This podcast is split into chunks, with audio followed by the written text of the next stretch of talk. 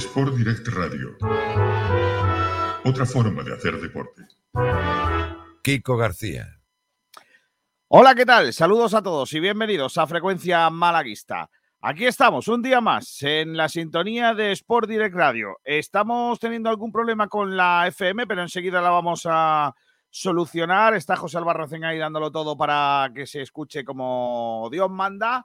Y ya estamos a través de nuestras líneas habituales de Facebook Live, de YouTube, de Twitch y Twitter. Gracias a todos por estar ahí. Se han pasado ya las vacaciones.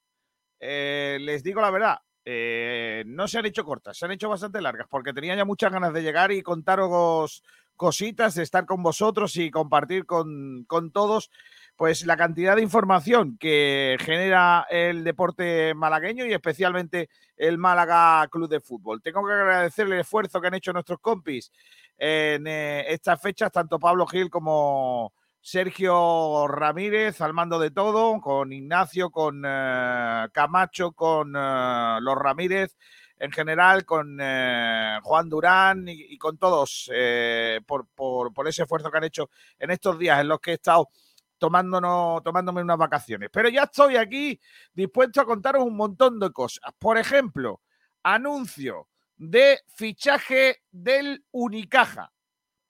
Lo ha hecho hace unos instantes. El Unicaja tiene nuevo base escolta. Se llama Tyson Carter y el equipo, el club ha llegado a un acuerdo para incorporar al estadounidense de 24 años y 1,93 de cara a la próxima temporada llega en calidad, atención, de cedido procedente del Zenit de San Petersburgo ruso y ya jugó la Basketball Champions League después de haberla disputado en el Labrio Megavolt de Grecia. Estamos hablando de un, jugador eh, que tiene una, eh, un promedio en la liga griega de 16,5 puntos por partido, 2,9 asistencias y 17,3 de valoración. Eh, el Unicaja apuntar así la dirección del juego con un jugador que es catalogado por la entidad como explosivo y con capacidad para generar juego, uniéndose a Alberto Díaz y a Kedrich Perrick como los mm, que van a manejar el ataque del conjunto de Unicaja. Noticia, como digo, de última hora, ya es oficial el fichaje de el eh, norteamericano base escolta Tyson Carter. Sé que son nombres que van a ser los que suenen mucho en este, en este año. Está por aquí Ignacio Pérez. Hola Ignacio, ¿qué tal? Muy buenas. Hola, ¿qué tal? Muy buenas. ¿Cómo estás? Magníficamente, hombre. Y, con ganas de verte la carita, que hemos, hablado contigo, pero, pero claro, allí tú en, el crucero, por lo que sea, lo he pasado, te hemos visto mucho la carita. de verdad, ¿eh? que enganche tiene uno de las redes y de los WhatsApp y todo eso. ¿eh? Lo he pasado muy mal los días que, estaba en medio del mar y, no sabía qué pasaba. Y alguna noche que me que, no tenía a lo mejor y que no sabía cómo había quedado el Málaga. Y lo he pasado horrible, de verdad. ¿eh? He visto luego los partidos grabados, pero, pero el rato ese de decir, ¿cómo habríamos quedado? Ni podía escucharos ni nada, sin, internet, por favor. Bueno. Pongan antenas en medio del océano. Que se, eh, Yo el único partido de temporada que me, que me he perdido esta temporada fue contra el Tenerife, allí en, eh, fuera de casa, que ganamos 0-2 y fue un partido vital porque el Málaga se jugaba el descenso y me tocó justo en un vuelo eh, de vuelta de Londres a Málaga y esa angustia de no saber lo que está pasando, porque tú te puedes perder un partido por X razones y tienes el móvil siempre a mano, pero la angustia de no saber lo que está pasando es una cosa eh, es una cosa lamentable. Yo, yo lo he pasado muy mal, lo reconozco. Y además, mm, pendiente, intentar escucharlo e intentar buscar un, resquicio para, para saber qué había pasado con el, con el Málaga. Y eso que no nos jugábamos mucho, me hace mucha gracia. Eh, imagínate. Claro, me hace mucha gracia que, de repente eh, hemos puesto el, trofeo de la vendimia en, nuestro museo. claro, eso es tremenda. Claro, ya dices tú, tía, tío, pues, a lo mejor va a ser más importante lo que pensaba el partido que me he perdido. Ganamos. Bueno, pues nada, hoy, hoy no vamos a hablar de, todo eso, aunque sí, y, también de, un montón de, cositas que tengo por, para por aquí, porque por cierto, traigo noticia fresquita, ¿eh? que No Uh. creáis que, claro, el- el- con lo bien que lo habéis hecho, yo tenía que venir con una noticia que, que sea Uf. algo calentito, que llevaros a la tal para que se note quién es el que manda. Si no, no Hombre. gracia esto, claro. Hombre, tengo claro. un par de cositas que os tengo que contar que ahora lo, lo haré. Ignacio Pérez, ¿qué estamos preguntando a nuestros oyentes?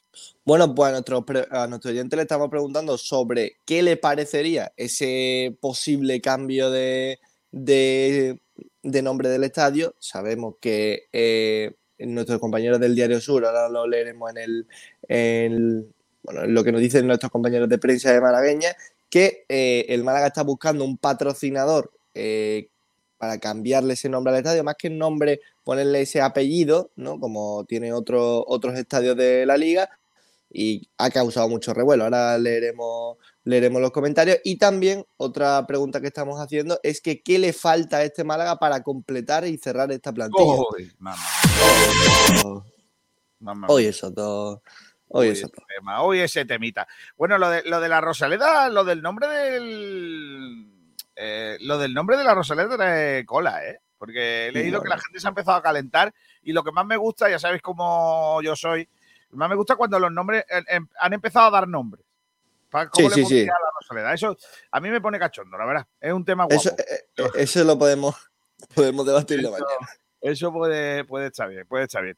Bueno, bueno, son los temas que en los que podéis participar. Insisto, estamos teniendo algún programa en la FM, pero ya a través de nuestras redes y nuestras páginas, Twitter, eh, Facebook y todo, ro- y todo rollo, pues nos podéis eh, escuchar. Por cierto, en YouTube, importante, darle a, la campanita. su- hombre, por favor, que se suscriban.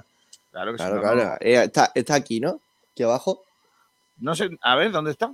Voy a verlo. Claro, está abajo. ah, creo que está por ahí. Lo tienes que hacer tú. Sí, sí, por abajo, por abajo. está. claro, claro. Hay que darle, ¿eh? Hay que, hay que dar la campanita. Bueno, pues, ¿qué te parece si directamente vamos a hacer el repaso de la prensa? Hombre, vamos allá. Un montón de cositas aquí preparadas Hombre, para ponme- a bendita Catalina ya, hombre. Bendita, hombre, bendita Catalina. Maravilla. Bendita Catalina, el restaurante Nañoreta Resort te ofrece los titulares de la prensa. Vamos con los titulares de la prensa, empezando por el Diario Sur y sus páginas de deportes. No me quiero explayar mucho, ¿eh? también te lo digo. Eh, voy a ir a lo que nos interesa. Que por cierto, te han regañado durante, la durante tu estancia Sí, eh, fuera de. Sí, sí, sí. porque eh, lo eh, muy largo esto. Correcto. Vale, pues nada, no me extiendo. Ven, sin saberlo. Eh, cosas de Málaga. La meteórica proyección de la malagueña Miriam Arenas, que es una, eh, es una tiradora de arco, con arco. María de Valdés, la narrado, nadadora, que dice, la gente me dice, qué peste a cloro, pero a mí me encanta, ya estoy acostumbrada. Madre mía. Cámbiate de colonia. Eh, el Teatro del Sojo CaixaBank, que es imbatible en la Copa del Rey de Vela. Vivan los banderas, niños. Eh, también dice por aquí cositas. Marta López está de vuelta. El Bishoker Mantequera, que ya sabe el calendario, va a debutar en la liga ante el Osasuna Magna. Empieza la temporada del futsal el 10 de septiembre con su nuevo fichaje, el jugador Pope. Van a ir todos a una. Correcto. Correcto. El Málaga hará un fichaje más para el ataque, al margen de Chavarría y Adrián. Y. Sport, nuevo patrocinador del principal de la liga. Eh, López Nieto, dos puntos comillas. Tenemos una plantilla versátil que ilusiona y que puede darnos buen resultado. Eso es lo que ha dicho el máximo responsable de Unicaja. También una noticia que luego os voy a ampliar, que es, es ese tema del que os decía antes que os tengo cositas que contar, que es la APA va a pedir a la jueza que impulse ya la orden de detención contra los Altani. Luego os matizo cómo es esa información, ¿vale? También en, la, en el Diario Sur hablan del cambio de nombre propuesto probablemente para la Rosaleda. Eh, dice aquí que cambiar el nombre de la Rosaleda es una opción que baraja el Málaga para mejorar los ingresos. Bueno, pues son algunas de las noticias del Diario Sur. En el Málaga hoy, eh, las páginas de deporte la abre con Amazon Prime, dará los partidos de segunda división este año. Hay un señor, eh, un chaval que está dispuesto a batir el récord del mundo de velocidad, de los 100 metros lisos. Se llama Letsile Tebogo. Eh, Bueno, que, que ayer que- hizo 9.91, récord del Sí, sí. mundo de sus vei- sub-20. y entró a meta burlándose del resto. No sé si has visto la imagen. No, no lo he visto, que, se- que le hizo oh. unas risitas. Sí, bueno, bueno, o sea, eh, acabó el, eh, la carrera eh, mirando a sus compañeros y con, o a la cámara, no sé exactamente hacia dónde, pero por lo menos fueron 10 metros mirando a otro lado y, riéndose. Pues le- quedaros con este nombre, Letsile Tebogo, 991 con solo eh, 19 años. Alex Gallar al servicio de Pablo Guede, ya se ha recuperado y entrenó con normalidad. Wellington abre las puertas al Málaga de par en par. No, claro, y yo. También te Ojo. digo. Declaraciones de Jaime Fernández. Ojo, dos puntos comillas. Del Unicaja no sentí ningún interés. ¡Uh, mama! Se viene. El Betis presume de Yannick Enzosa en redes. Y Alberto Díaz, Brizuela y Barreiro ya entrenan con España. Lo de la Luma Antequera que os dije antes. Y Jesús Lázaro, que va a, a seguir siendo entrenador del Unicaja femenino. El Málaga femenino ha fichado a Marilén. Eh, le han robado el coche a Cifu. ¡Ojo! Sí. Está buscando el coche Cifu, bueno, se lo han robado. Ha denunciado el hombre que allí en lo que viene siendo Ibiza le han robado el coche. No, hombre, no, no hagáis esto, hombre, no, no robéis los no, coches. No, no, no, no. Está feo, está feo. En, feo. La, en la opinión de Málaga, el Uma Antequera debutará en casa ante los Asuna Magna. Rincón de la Victoria cogerá el primer rally Escuela BTT. Eh, Pope se incorpora al Uma Antequera, lo que os he contado antes. La lanzaroteña Verónica Matoso, tercer fichaje del CAP Estepona. eh, que se llama además Jardín de la Costa del Sol, que cosa más bonita ahí con la liga en el horizonte, sobre el Málaga. Eh, ¿Qué más cosas? La ha liado Paula Badosa, que ha dicho dos puntos comillas, el catalán no es una lengua, pero yo la cuento igual. Vamos, gente que se mete en líos. Sí, sí, sí. le- hay gente que le gusta. ¿Le gusta? Que- ¿Eh? que le gusta, le gusta. Está aburrida en su casa y dice, me voy a meter un lío. Claro, podía no ser, pero sí, la, la lía, claro. Alex Gallar, Ramón y Pablo Chavarría al margen en la vuelta al trabajo, eso fue la del lunes, o sea que esto se nos va un poquito eh, de mano. Y me queda el de Marque, que ya sabéis que el de Marque es una página que a mí me gusta mucho, Hombre. sobre todo la página de la parte de la derecha, que a mí que me gusta. Noticias del Málaga y última hora de fichaje para arrancar el día. No me digáis de qué va la noticia, bueno, no voy a pinchar. Eh, Pablo Guede toma una decisión revolucionaria para que, que cambiará el Málaga desde ya. Uf. Esa, esa mola, ¿eh? ¿La Hombre. pinchamos? ¿O es un clip Venga. ahí de garrafón? Hombre, es que la otra creo que va sobre Jaime Mata. Y sobre Jaime No, Mata Jaime hablaremos Mata ahora. Dice Pablo que sigue dando color y forma el nuevo Málaga después de llegar a la última semana, no sé cuál en cuánto, y una de sus primeras decisiones será hacer un cambio de esquema. Adiós. Bueno, a ver, eh, eh, Pablo Guedes nos habló durante, la, durante el partido previo, bueno, el partido de Cádiz, que iba a probar con esa defensa de cuatro y nuestra estancia en Jerez hemos visto que es verdad que en ataque se sitúa con cuatro atrás, pero sigue siendo tres centrales, dos carrileros. Yo creo que Pablo Guedes se va a mover poco de ahí. ¿eh? Vale, tengo tres noticias. Vale. ¿Cuál te gusta más? Es- no, esas son las que son. Yo te iba a preguntar a ti que tengo tres noticias de, la, de todos menos deporte. Yo Vale. solo te voy a leer el clip ahí, o sea, la noticia, y tú me dices cuál quieres. ¿Cuál pinchamos, no? Una Vale, es vale. una mujer de Colmenar, me, me imagino Colmenar de Madrid, no Colmenar la de Málaga, Sí. denuncia la agresión de un policía. Dos puntos, comillas, me arrastró, me fracturó las costillas, no podían controlarlo ni sus compañeros. Vale. No, no, esa, esa muy fea. Esa es una. Otra es, Rosalía comparte la emotiva carta de una seguidora de 15 años. Hola, Rosy, sabía que llegarías lejos. Esta no importa poco. Y la otra es la oferta que Isabel Pantoja tiene sobre la mesa. Es una nueva forma de puntos suspensivos. Que la, que gente, la gente le gusta hablar de dinero. Dale a esa. Venga, la de la Pantoja. A ver, Venga, vale. la nueva oferta de la Pantoja para ganar dinero. Dice Ojo. aquí ¿Le va a cambiar de nombre a Cantora? Antonio Rossi comparece en el programa de verano para dar información exclusiva sobre el futuro laboral de Pantoja. Parece ser que la cantante había recibido una muy buena oferta. Está viviendo un renacer profesional, con una serie de conciertos multitudinarios de gran aforo. Claro, él cree que, que por hacer los conciertos ya se va a llenar. Claro, claro. O sea, Claro. como decir, Kiko García y el Rumba van a hacer un concierto y va a ser multitudinario. Sí, claro. También, también te digo, si regalan la mitad de la entrada, es más fácil. ¿Sabes? Dice que An- Antonio Rossi, que no sé quién es, pero bueno, Antonio Rossi, eh, que tiene nombre de delantero, Sí. Eh, o, o- o de motorista. sí, que podía ser un buen regalo de cumpleaños para la cantante. Sobre la mesa, Agustín, que es su hermano, ha recibido una oferta para el invierno en España, con teatros de aforo más reducido en ciudades. A ver, ¿en qué quedamos? ¿Multitudinario o en más reducido? reducido en ciudades, le están sobrepesa- sopesando. Es una nueva forma de hacer una gira. Ojo, no han copiado el eslogan, ¿eh? Una nueva forma de hacer Una una nueva gira. forma de hacer una gira. Los éxitos han tenido, han sido un chute de confianza y de autoestima, de saber que el público le respalda. Ella siempre tuvo dudas. Ya está. La Pantoja confirma que quiere trabajar. Ya es algo más que lo que hace. Bueno,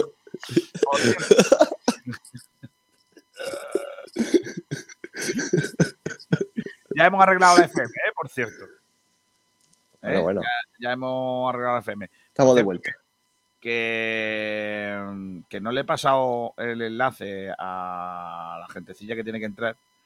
Y claro, así no arde el puro. Ahora lo, lo vamos a hacer. Bueno, pues todo eso es el repaso de la prensa. Me imagino que Sergio y estos hombrecillos habían hecho un repaso de la prensa bastante más corto que el mío.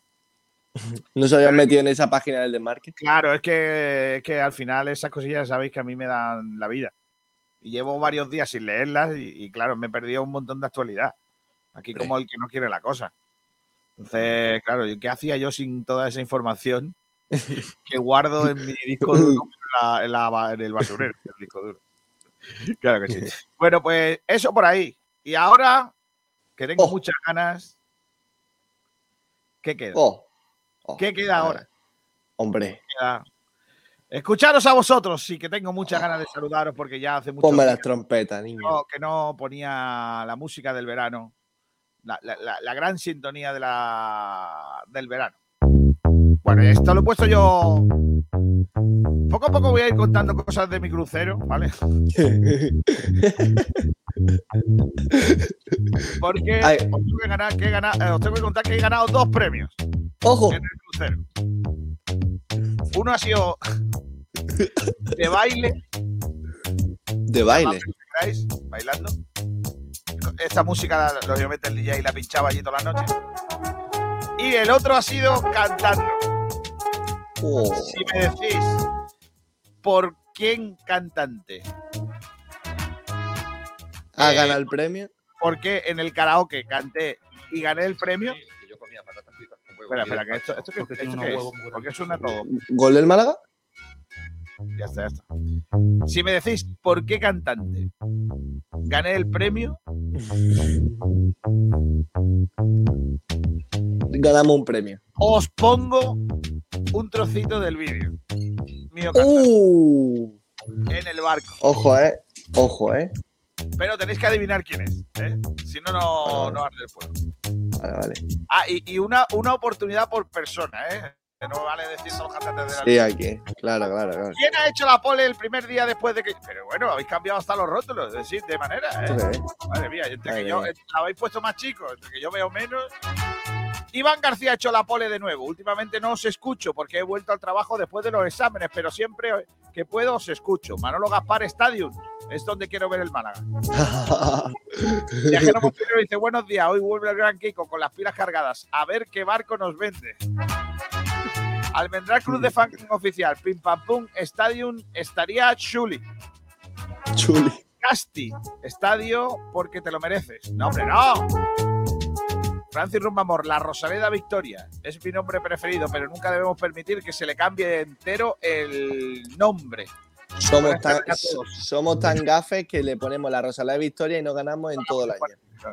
Juan Ramón Triano Navas, buenos días a todos. Ya se encuentran inscritos en la web de la liga todos los fichajes realizados por el Málaga hasta el momento. Este año no nos va a pasar como el Nokazaki. Es verdad. Pim Pam Pum dice, buenas tardes, arriba España. ¿Cuánto tiempo sin escuchar eso? Fíjate. En un barco cargado de ingleses, ya os digo yo que era difícil. Complicado. Claro, te digo. Eh, Pim Pam Pum dice, Almendral Club de Fan Oficial, me gusta tu idea. Señor García, vienes más delgado. Eso es que no te han dado bien de comer. No, no, no vengo Ojo. más delgado.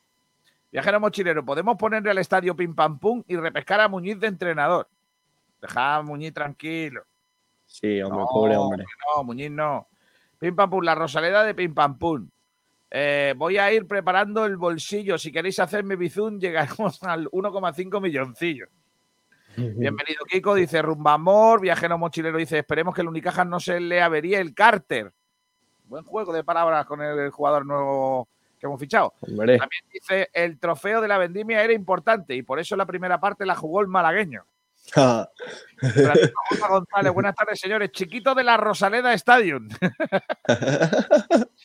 ya empieza la gente. Se, se dice adelantando. Y esos tambores. Claro que digo yo. Eh, dice: ¿Y el dinero de Ontiveros cuándo va a llegar? Llegará antes en Dialle al Cádiz. Bueno, yo le pregunté Eh, por eso al el coche se lo han robado en Elche. El coche se lo han robado en Elche. A ver si nos leemos la noticia. Ah, no se lo han robado en, en Ibiza. Vale, vale. Joaquín Lobato. Es que en Ibiza roban pocos coches porque no saben cómo sacarlos de la isla. Si no, ya se- Es verdad, lo tienen complicado, ¿eh? Nunca lo había pensado. Dice, dice Joaquín Lobato, buenas. Rumba Amor, dice Kiko, tú y yo seguro que llevamos un estadio de básquet. Claro. Pim pam pum, Sergio Ramírez, sí. Pablo Gil es un tieso que grababa los programas sin recoger la habitación, niño. ¡Adiós! ¡Ojo! Madre mía. Dice José David Moreno, Kiko, estaba esperando que llegaras para que dijeras cómo se llama la sintonía de las trompetas para tenerla. Pues es muy fácil, es la sintonía cover de trompetas de la canción que representó a España en Eurovisión este año. Si es que así de fácil. Viajero mochilero, el Kiko está haciendo un programa hoy disfrutando de lo lindo, no sabes cómo. Hoy estoy en mi salsa. Pim pam en tu libro incluye alguna anécdota del crucero, ¿no? Las que Hombre, tengo digo yo, ¿no? no son. Ha sido un- una cosa muy tranquila, lamentable. Bueno, sí, que estuve eh, animando a Alemania en el Gran Bretaña-Alemania de fútbol femenino, Femenino. solo por joder a los británicos y al final me jodí yo, pero bueno. Madre mía, el crucero era de gente muda y en silla de ruedas para ganar esos dos premios. José Manuel, por el rumba. No, no, el rumba no. ¿Cantaste por José Luis Perales? No. Faliabo dice, ¿cantaste por Dani Barrio? No. ¿Por Manolo Escobar? No. Fran Villa. Por Dani Martín. Luis F., Café Bar La Rosaleda. No es mal sitio. ¿Cantaste por el Koala? Ganó el, el señor mayor. No. Antonio Muriel. No, el Koala tampoco. Rumba, eh, viajero mochilero. Kiko, mi apuesta es Rafael. No. Boqueo, aleluya, por fin. Eh, viajero mochilero. Kiko, a ver, un día se veían todas las habitaciones de los chiquillos desordenadas, camas sin hacer y afortunadamente por aquí no se pueden oler las cosas. No me contéis esos temas que me, me, me, me Se, moqueáis. se- se Hola, enfada. Roldán, ¿qué tal? Muy buenas. Hola Kiko, bienvenido. Bueno, Antonio, no se escucha nada. Sí, sí, Sí, se lo he digo que escuchado. Kiko, que bienvenido. Por lo que sea, no se te oye. Arréglalo. Tengo el micrófono abierto. Eh, Ra- eh, Francisco J. González, Kiko Cantante por Rafael. No. Por Manuel Escobar, no. Eso ya lo han dicho, ¿eh? Dice Francisco Rumamor, Dani Martín, tremendo porterín. Correcto. Pim Pam Pum dice, Antonio, no se te ve el pelo. No, hombre, no. No, hombre, no, No no. seáis así, no. hombre, no seáis No empecemos, ¿eh? Bueno, vamos a empezar por la noticia que yo quería contaros en el día de hoy. Eh, aunque también he hecho una editorial. Oh. Eh, voy a empezar por la editorial. Venga, no os cuento nada. Eh, la verdad es que es una historia que tenía muchas ganas de contar porque ya llevaba 15 días sin hablar. Imaginaos cómo, cómo, cómo ando, ¿no? Eh, estar mirando al infinito desde un barco pensando en este momento, en ponerme delante de un folio blanco, delante de un micrófono para leer mi primer editorial de la temporada tras las vacaciones y acordarme de los que nos calificaron de reventadores por entender que las cosas de la pasada campaña no salieron bien porque no se hicieron bien, me hace pensar que las ganas de optimismo que tengo, como las tiene el malaguista medio, están reñidas directamente con la otra parte del malaguismo, que es absolutamente tóxico con su club y que eh, califica a todo el que no va al son que le dictan como alguien que no quiere al mala. No podemos negar que los fichajes que ha realizado el club para esta temporada ilusionan y, si la nota Manolo Gaspar se tuviera que poner hoy, saldría un notable alto con aplauso en Calle Larios incluido de regalo. Pero la temporada pasada ha marcado Gaspar, le guste o no. Eh, sus oscuros más que claros en el año anterior y alguna que otra declaración con contexto o no, le obligan a pasar un filtro mucho más exigente para esta campaña. En, lo personal, estoy absolutamente seguro que el paleño trabaja para hacerlo bien, pero como nunca, eh, como cuando jugaba en el lateral derecho, una cosa es lo que quieres y otra cosa es lo que puedes o sabes hacer. Sus intenciones están siendo buenas, los fichajes parecen adecuados, las operaciones también. Ahora depende de cómo lo hagan en el campo y eso ya él lo puede controlar menos. El cambio de rumbo en el tipo de jugador fichado, jugador eh, joven por experiencia, proyectos de jugadores por realidades, aunque sean veteranos. Propiedades ante cesiones, menos tatuajes y más potajes. Se acercan mucho más a lo que a mi juicio necesitamos. Ese trabajo me ha convencido, sencillamente creo que es complicado hacer el proceso de fichaje en una pretemporada mejor. Otra cosa son las salidas. La imposibilidad de hacer ni un solo traspaso deja las claras dos cosas y abre un debate. ¿Son tan mal los jugadores que, de los que nos tenemos que desprender para hacer imposible venderlos? ¿O somos tan malos gestionando que somos incapaces de encontrarles un destino que pague por ellos? Las cesiones de los jóvenes canteranos a otros equipos con la esperanza de que vengan más maduros, fogueados y más profesionales es otra de las cosas que hay que valorar positivamente de la gestión de Gaspar en este mercado veraniego. Aunque yo, en lo personal, confío bastante poco en que algunas de las jugadores que han salido del club puedan llegar a ser futbolistas más allá de cuatro ramalazos en equipos de medio pelo. No podemos y no debemos dar por cerrada la plantilla. Parece que las posiciones de laterales y la de atacante son las que más precisan de refuerzos, toda vez que nuestros canteranos no parecen estar suficientemente capacitados aún para dar el salto definitivo y achuchar para hacerse con un hueco entre los profesionales. Esta pretemporada está sirviendo para dejar muy a las claras la sobrevaloración habitual del producto de la cantera que tiene el fútbol en general y el malagueño en particular. No podemos esperar que cada chaval que aparezca en un equipo filial o en el juvenil, destacando vaya a llegar al profesionalismo quitando el puesto a un jugador curtido y experimentado. Solo con descaro no se es futbolista. Hay muchas otras cosas que aportar. Ninguno de nuestros canteranos, ha derribado la puerta y ha pedido a grito su titularidad en este periodo de preparación. Algunas cosas de Andrés, que parece que estar hecho de otra materia, y algún detalle esporádico de, de Fomba o Haitán, se salvan de una mediocridad que debe servirnos para quitarnos la venda del golpe efectista y a la vez ilusionista de los chicos jóvenes que parecen que nos van a llevar a la Champions, mientras que ni ellos mismos son futbolistas aún. Me hubiese encantado llegar de las vacaciones con un mensaje alentador, pero si hay algo que hemos aprendido en estas últimas temporadas es que la cautela es un valor importante para no quedarnos pegados como los mosquitos en los coches por la autovía. Mejor mirar al infinito, ver pasar el oleaje y llegar a puerto sanos y salvo. La pretemporada del Málaga está sirviendo para dejar clara muchas cuestiones. Algunas de ellas tienen relación con qué jugadores eh, están eh, capacitados de la cantera para jugar en el primer equipo y ninguno de ellos, de momento, yo creo que han dado o ha dado un paso al, frente para que para que em, puedan estar en la, primera plantilla, al menos de lo que se ha visto, porque em, Ignacio, de lo que tú has visto, hay alguno eh, que no sea Andrés, probablemente, que, que de verdad haya dicho, oye, conmigo puedes contar pues muy poco. Eh, era la oportunidad que tenían para derribar la puerta. Algunos, eh, bueno, pues han tenido buenos ratos, buenos ramalazos, como tú bien has dicho, pero ninguno, ni el propio Andrés, eh, bueno, pues ha, sentado, ha dejado las dudas atrás y ha dicho, yo puedo ser uno más de esta plantilla.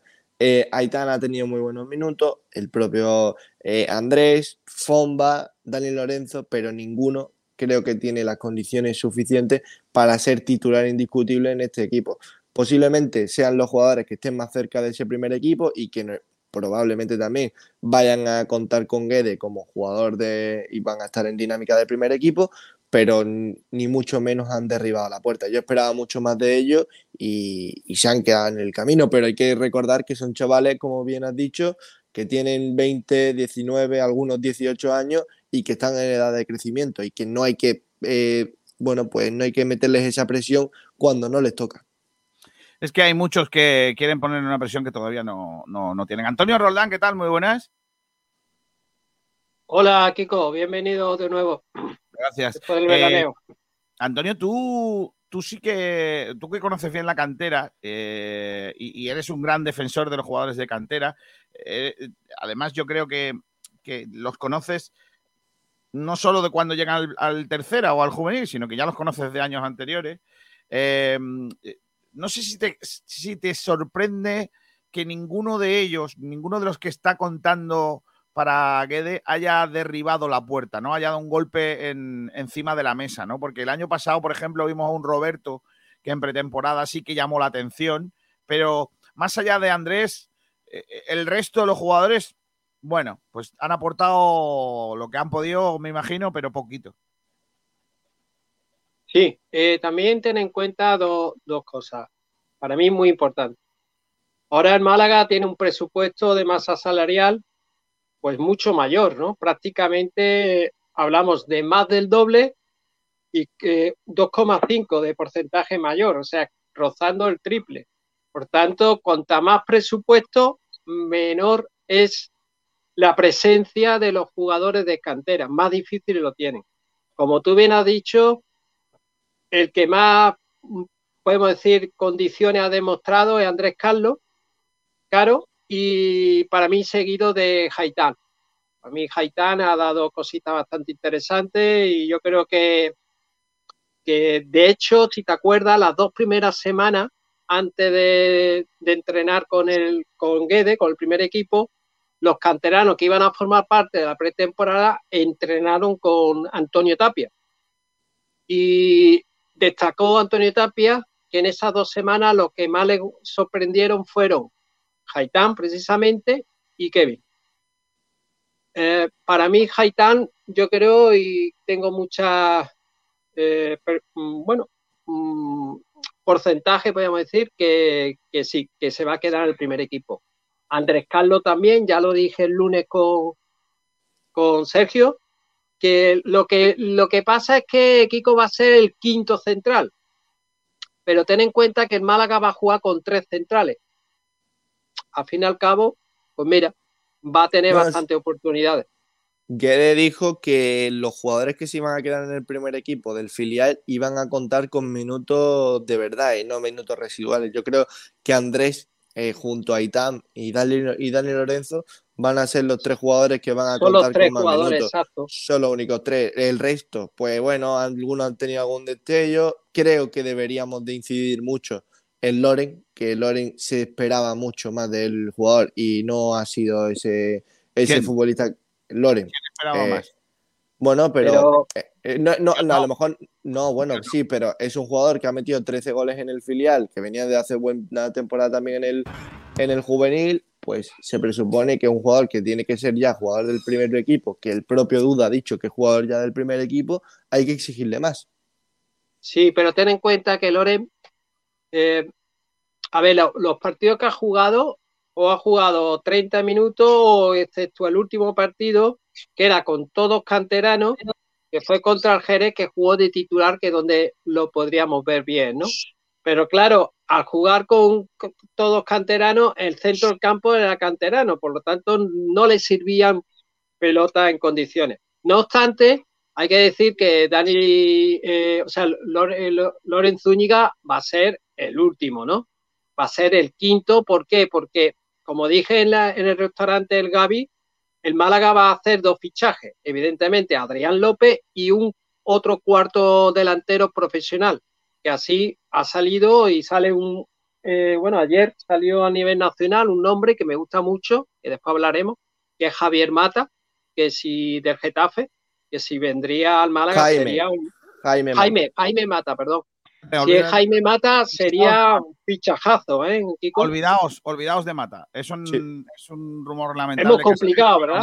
No, no, no, no, es- no va a salir. Eso no va a salir. Hemos No. intentado hemos intentado contactar con, con su entorno y de hecho Ah, están, están incluso cabreados de que se le haya relacionado que el futbolista se ha ofrecido al Málaga. Es algo que Sí, porque Mata no, no, no es una opción, no ha sido nunca una opción. No, Y- Mata tiene. De hecho, Mata tiene mucho cartel todavía en primera. Claro, en un jugador- primera división, totalmente. es- A mí me ha y, eh, sorprendido tiene- gratamente. y tiene un salario Hoy he leído una noticia también de otro delantero, el del Valencia, ¿cómo se llama? Eh, a Manu Vallejo. Manu Vallejo. Ah, también sí, Manu Vallejo es un buen, buen jugador, eso lo conozco de... Y yo he llamado esta mañana y el entorno del jugador está enfadadísimo también porque entienden que es un jugador que, que no va a bajarse a segunda división. No Sí, va a bajarse. sí. En todo caso, se iría a otro primera, por cierto, A otro primera.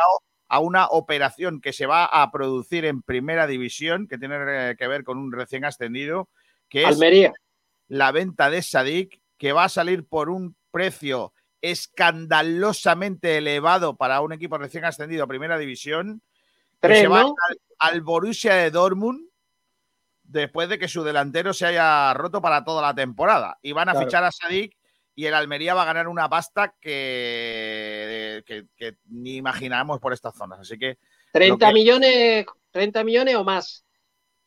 a mí, me, a mí eh, ayer leí yo 35 kilos. Está bien, está muy bien vendido. Con- y con Ve- la 25, posibilidad 25, 25. yo he leído, yo he leído 35, pero he leído también 25 más la posibilidad de un porcentaje en la venta de, futura del jugador a un equipo superior. Y ya sabéis cómo vende el Dortmund. O sea que Joder. cuidado con lo de Sadik, que es un futbolista, es verdad que es muy bueno, que es un jugador que marca Pero- diferencias en segunda división, marcaba diferencias, pero vamos a ver en el fútbol de primera cómo Sí, se marca o no las marca, ¿no? Pues entonces ve a Manu Vallejo en el Almería, ¿no? Si se hace la operación, evidentemente. Eh, yo donde veo a Manu Vallejo siempre es un primera, no lo veo en un segundo. No, no, No, clarísimo. Yo, No, yo conozco un- a Manu Vallejo desde que, bueno, desde que, además personalmente y al padre, muy buena persona, eh, es gaditano, cuando estaba la- en la selección eh, cadete de Cádiz y la selección andaluza. Ya el jugador era, la, formaba parte de la sub-16 de la selección andaluza y era un pelotero que no vea, ¿no? Y después firmó con, evidentemente, con, con el Valencia, ¿no? Es un gran jugador y Eh, me recuerda a un Tibero, ¿eh? Una forma de estilo de, muy parecida a un Tibero. Dime. Bueno, voy a leer algunos mensajes porque quiero preguntarte una cosa que hay por aquí eh, en, el, eh, en, el- en la lista de mensajes que nos están llegando. Eh. Pablo J. Rodríguez dice "Ju- por Julio Iglesias Cuendolín. No, no, no, no fue Julio Iglesias. Eh, Mm. Kiko, ese movimiento que haces porque aún tiene el mal del mar, no me noto nada, ¿eh? No, no, no noto nada. Solo me noto que, que, que- que como menos desde que estoy debajo de fuera del barco. Será el, movi- el movimiento de la silla, ¿no? El giratorio de la silla, No puede muevo, ser. que no me muevo porque me apetece, no por otra cosa. Antonio Muriel Maca dice por Pavarotti, no, por Pavarotti tampoco. Dice Mira el Muriel, trofeo, mira el trofeo, Kiko. Mira, mira, mira, mira, ahí está la vendimia, niño. Ahí oh. está, la vendimia, cosa Madre bonita. mía. Madre mía, qué cosa bonita. Mira, Juan, mira, mira, Luisito. Bueno, dice Antonio Muriel, hay que hacer un espacio para hablar de los equipos de Málaga de segunda RF. Todo llegará, tranquilo. Viajero Y de mochilero. tercera, y de tercera también. Dice que Loren ha marcado en pretemporada los mismos goles que Fransol y Rubén Castro. Ahí lleva razón. No, no lleva razón. Porque No, hay no. ju- Hay, partidos de pretemporada que no se han dado en televisión eh, y sí han marcado goles. A ver, eh, pero claro, eso como el que va a pescar. No, pero aparte, Tú no tienes un amigo que va a pescar y dice, no, he cogido hoy. he cogido. he Sí, cogido sí, una sí, sí, sí. de grande. Y ahora cuando tú vas a pescar, no coge nada, nunca. No, no, no, ni un calamar. Es igual, cuando, cuando no hay televisión, marcan Fransol, Rubén Castro, toda esta gente. Sí, sí, sí, sí. Dice No, pero, no, pero hay que decir que, que no todos son los goles. Que es que el, eh, es verdad que Rubén a lo mejor no tanto, pero lo comentamos. El partido que hizo Fran Sol contra la Almería fue muy, muy bueno. Es muy Fransol bueno. es un buen futbolista. Sí. Boquerón Andaluz dice, yo creo que si no se fichan laterales, Fomba tendrá minutos. Marva Guada, buenas tardes. Vamos a meter el dedo en la llaga. Ayer, eso es lo que te quería preguntar. Ayer en el Betis Zaragoza había más gente que si hubiera jugado el equipo de nuestra ciudad. Correcto. ¿Es Pero cierto? Es cierto, Sí. eh, la- el Ciudad de Málaga estuvo eh, a reventar, mucha, muchísima gente del Betis, pero hay que decir una cosa, en Málaga hay mucha, mucha, mucha gente del Betis y eh, lleva mucho tiempo sin venir a, a la Costa del Sol, entonces es normal que un partido pues reúna 12 tanta euros, gente. 12 tenía- euros un Betis Zaragoza. Exactamente, pero si el Málaga, que la gente que. Vale ve- 10 euros ver un partido de tercera división, ¿eh? No se te olvide. También te digo una cosa, hay muchísima gente que se está movilizando para ir a Granada a ver al Málaga en- a Granada en un partido amistoso que no tiene nada que ver y tampoco se dice. Es decir, es que la gente que es del Málaga la va a ver allí, Mira, aquí, donde sea. Mira, escúchame, si esto es tan fácil como. Mira, yo estuve el otro día en el San Maris Stadium en, en Southampton, que jugaba a las 4 de la tarde en Southampton Villarreal, partido de pretemporada. Y es una pasada cómo viven en Inglaterra el fútbol. No, Sí. no podéis, ya- yo no lo había vivido nunca. eh, no os podéis imaginar. O sea, desde las 12 de la mañana había una fan club para un partido amistoso alrededor del estadio. Estaban allí todos como locos bebiendo cerveza. Que ríete tú de el bar de Manolo. O sea, y era una cosa organizada por el propio Southampton. Que yo pregunté, ¿y esto es hoy porque es una fiesta? Y ellos me dijeron, no, no, no, esto es todos los días de partido. Y tú te ibas por el centro de Southampton a las 3 de la tarde, bueno, a las 3 no, a las 2 de la tarde y todo el mundo iba vestido del equipo, del equipo de su ciudad. Y era un partido amistoso contra el Villarreal, que fíjate tú el, el interés que tendrá para ello eh, jugar contra el Villarreal, ¿no? Entonces, oye, vamos a empezar a mirarnos que a lo mejor, a lo mejor hay que arreglar cosas de la afición del Málaga, ¿eh? A lo mejor hay que arreglar cosas. No, Sí, eh, pero yo- Kiko, Kiko, Bueno, como no- nos creemos. ten en cuenta, chicos, que el Betis Zaragoza te dio mucha presencia de espectadores porque también hay muchos veraneantes aquí, ¿no? Y bueno, y también el aliciente de, de- de Pellegrini, que es los propios aficionados, que Juanmi, que Joaquín, sí, el pero propio no Wellington, el propio Wellington fue a ver ese partido para ver a- al amigo Juanmi, Joaquín y, y evidentemente del míster, ¿no? Manuel Pellegrini. pero por ahí no van los tiros. Yo, yo imagino que lo que nos lo ha- por lo que nos ha dicho nuestro, nuestro oyente es que eh, un partido del Betis se llena y un partido del Málaga no. Eh, imagino que va por ahí.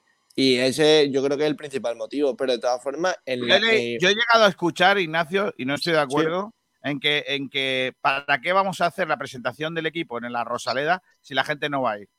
Yo no estoy de acuerdo.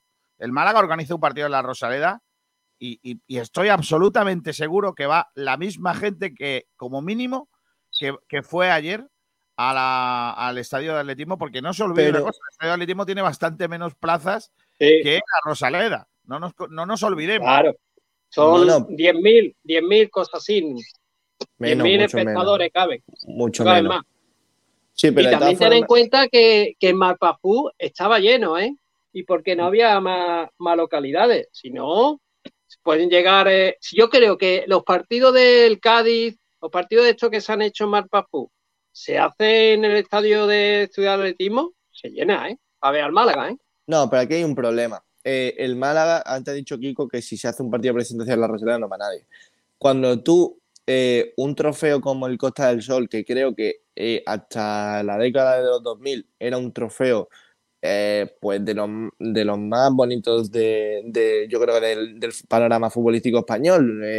Venían muchos equipos importantes, se le daba la importancia que requería, se presentaba a los jugadores como se tenía que presentar, con el estadio lleno, espectáculo de luces. Eso se ha perdido. Cuando tú un año haces una cosa y el año siguiente haces totalmente la contraria, incluso ni lo haces, porque el Málaga lleva sin celebrar su trofeo, creo que son eh, cinco, seis o, o cuatro o cinco temporadas, pues normal que crees ese desapego. La gente ya eh, no tiene esa fecha marcada en rojo, ya no le importa tanto, porque el propio club le ha restado importancia. Oye, que a lo mejor estaban perdiendo dinero por X motivo o por lo que sea, pero a mí me resulta muy raro y creo que si el propio club no le ha dado esa importancia, la afición pues no la va, no la va a tener. Sí, también ten en cuenta que ha habido una pandemia por medio. Eh, el, el verano pasado no hubo trofeo como tal, pero sí hubo un partido de presentación a la afición. Acuérdate que fue contra el Tenerife. Y Que no fue bueno, que fue poca gente, hay que decirlo. Pero el Menos trofeo mil Costa del Sol es una pena porque yo me acuerdo que vino hasta el Santo de Pelé y era un- uno de los tres o cuatro eh, trofeos más importantes que había en el panorama español en verano. Pero por lo que digo, eh, el propio club creo que le, le ha restado importancia eh, durante, durante estos años Y, creo que, eso, es, eso es un problema. Es decir, un trofeo que, y, y ahora que me está escuchando Kiko, no sé si está de acuerdo conmigo, el trofeo Costa del Sol eh, se le ha restado importancia por parte del propio club del Málaga. Ha ido perdiendo interés y, Sí. y si el propio club no le da esa importancia, pues ¿quién se la va a dar? Los aficionados, cuando no saben si, si este año va a haber o no. Ignacio, ¿sabes qué pasa? Que, que los torneos veraniegos han, han pasado a mejor vida en, el, en, el, en tanto en cuanto a los equipos que llenaban esos estadios, que eran pues, lo que todos sabemos, Claro. han decidido irse a otros países a jugar. Incluso el Málaga, cuando, cuando estaba en su momento más álgido, eh, álgido, también se iba al extranjero a jugar. Eh, yo te recuerdo la gira por Australia, la Ah, gira por. Latinoamérica, eh, o cuando hacía pretemporada afuera. Pero cuando juega España, eh, en España lo- los trofeos veraniegos están absolutamente eh, infravalorados ahora mismo. Lo que pasa es que yo creo que, que para el Málaga a la hora de hacer caja, si tú buscas un buen sparring, si tú buscas un equipo que sea interesante, mira, voy a decirte una locura. Tú pones un Málaga Dortmund, que el Dortmund está en Marbella un día sí y el otro casi también, Correcto. y lo llevas a la Rosaleda y eso tiene un empaque que no veas, aunque luego Bueno. tal. Pero, pero oye, a lo mejor te estoy hablando de un partido locura, pero tú traes ese partido y, No, yo recuerdo- Ah, sí, tienes que hacerlo, eh, tienes que hacerlo interesante. No me vale que luego pongas en las entradas a 20 pavos. Es que Claro. Claro. también a- ayer, me, ayer un amigo que, que es del Betis, eh, que es sevillano y vive en eh, Málaga y es del Betis, me dice, voy a ver al Betis esta tarde. Desconocía, no, sabía que, había, que existía ese partido, ¿no? Eh, y le pregunté cuánto vale y me dice 12 euros y cuando me dijo 12 euros dije yo, madre mía, no, o sea, no me voy porque tengo cosas que hacer, pero me hubiese encantado ir a ver el partido, es que el partido molaba. O sea, un Betis Zaragoza tal, oye, me- 12 pavos, como ya ves, ya te digo. No Sí, me parece bueno. ni caro. Ahora va al Málaga y pone una entrada a 20. para Sí, pero re- recuerdo, recuerdo un partido de los últimos trofeos Costa del Sol. Pues aquí en, el Málaga todavía estaba en primera, que fue contra la Sandoria, y el Málaga eh, hizo una, una especie de presentación antes. La, eh, la también- Fiorentina creo que era. No, Fiorentina. no, no. No, no, Fiorentina. Contra- estoy diciendo contra Sando- no, no, estoy diciendo contra Sandoria, seguro.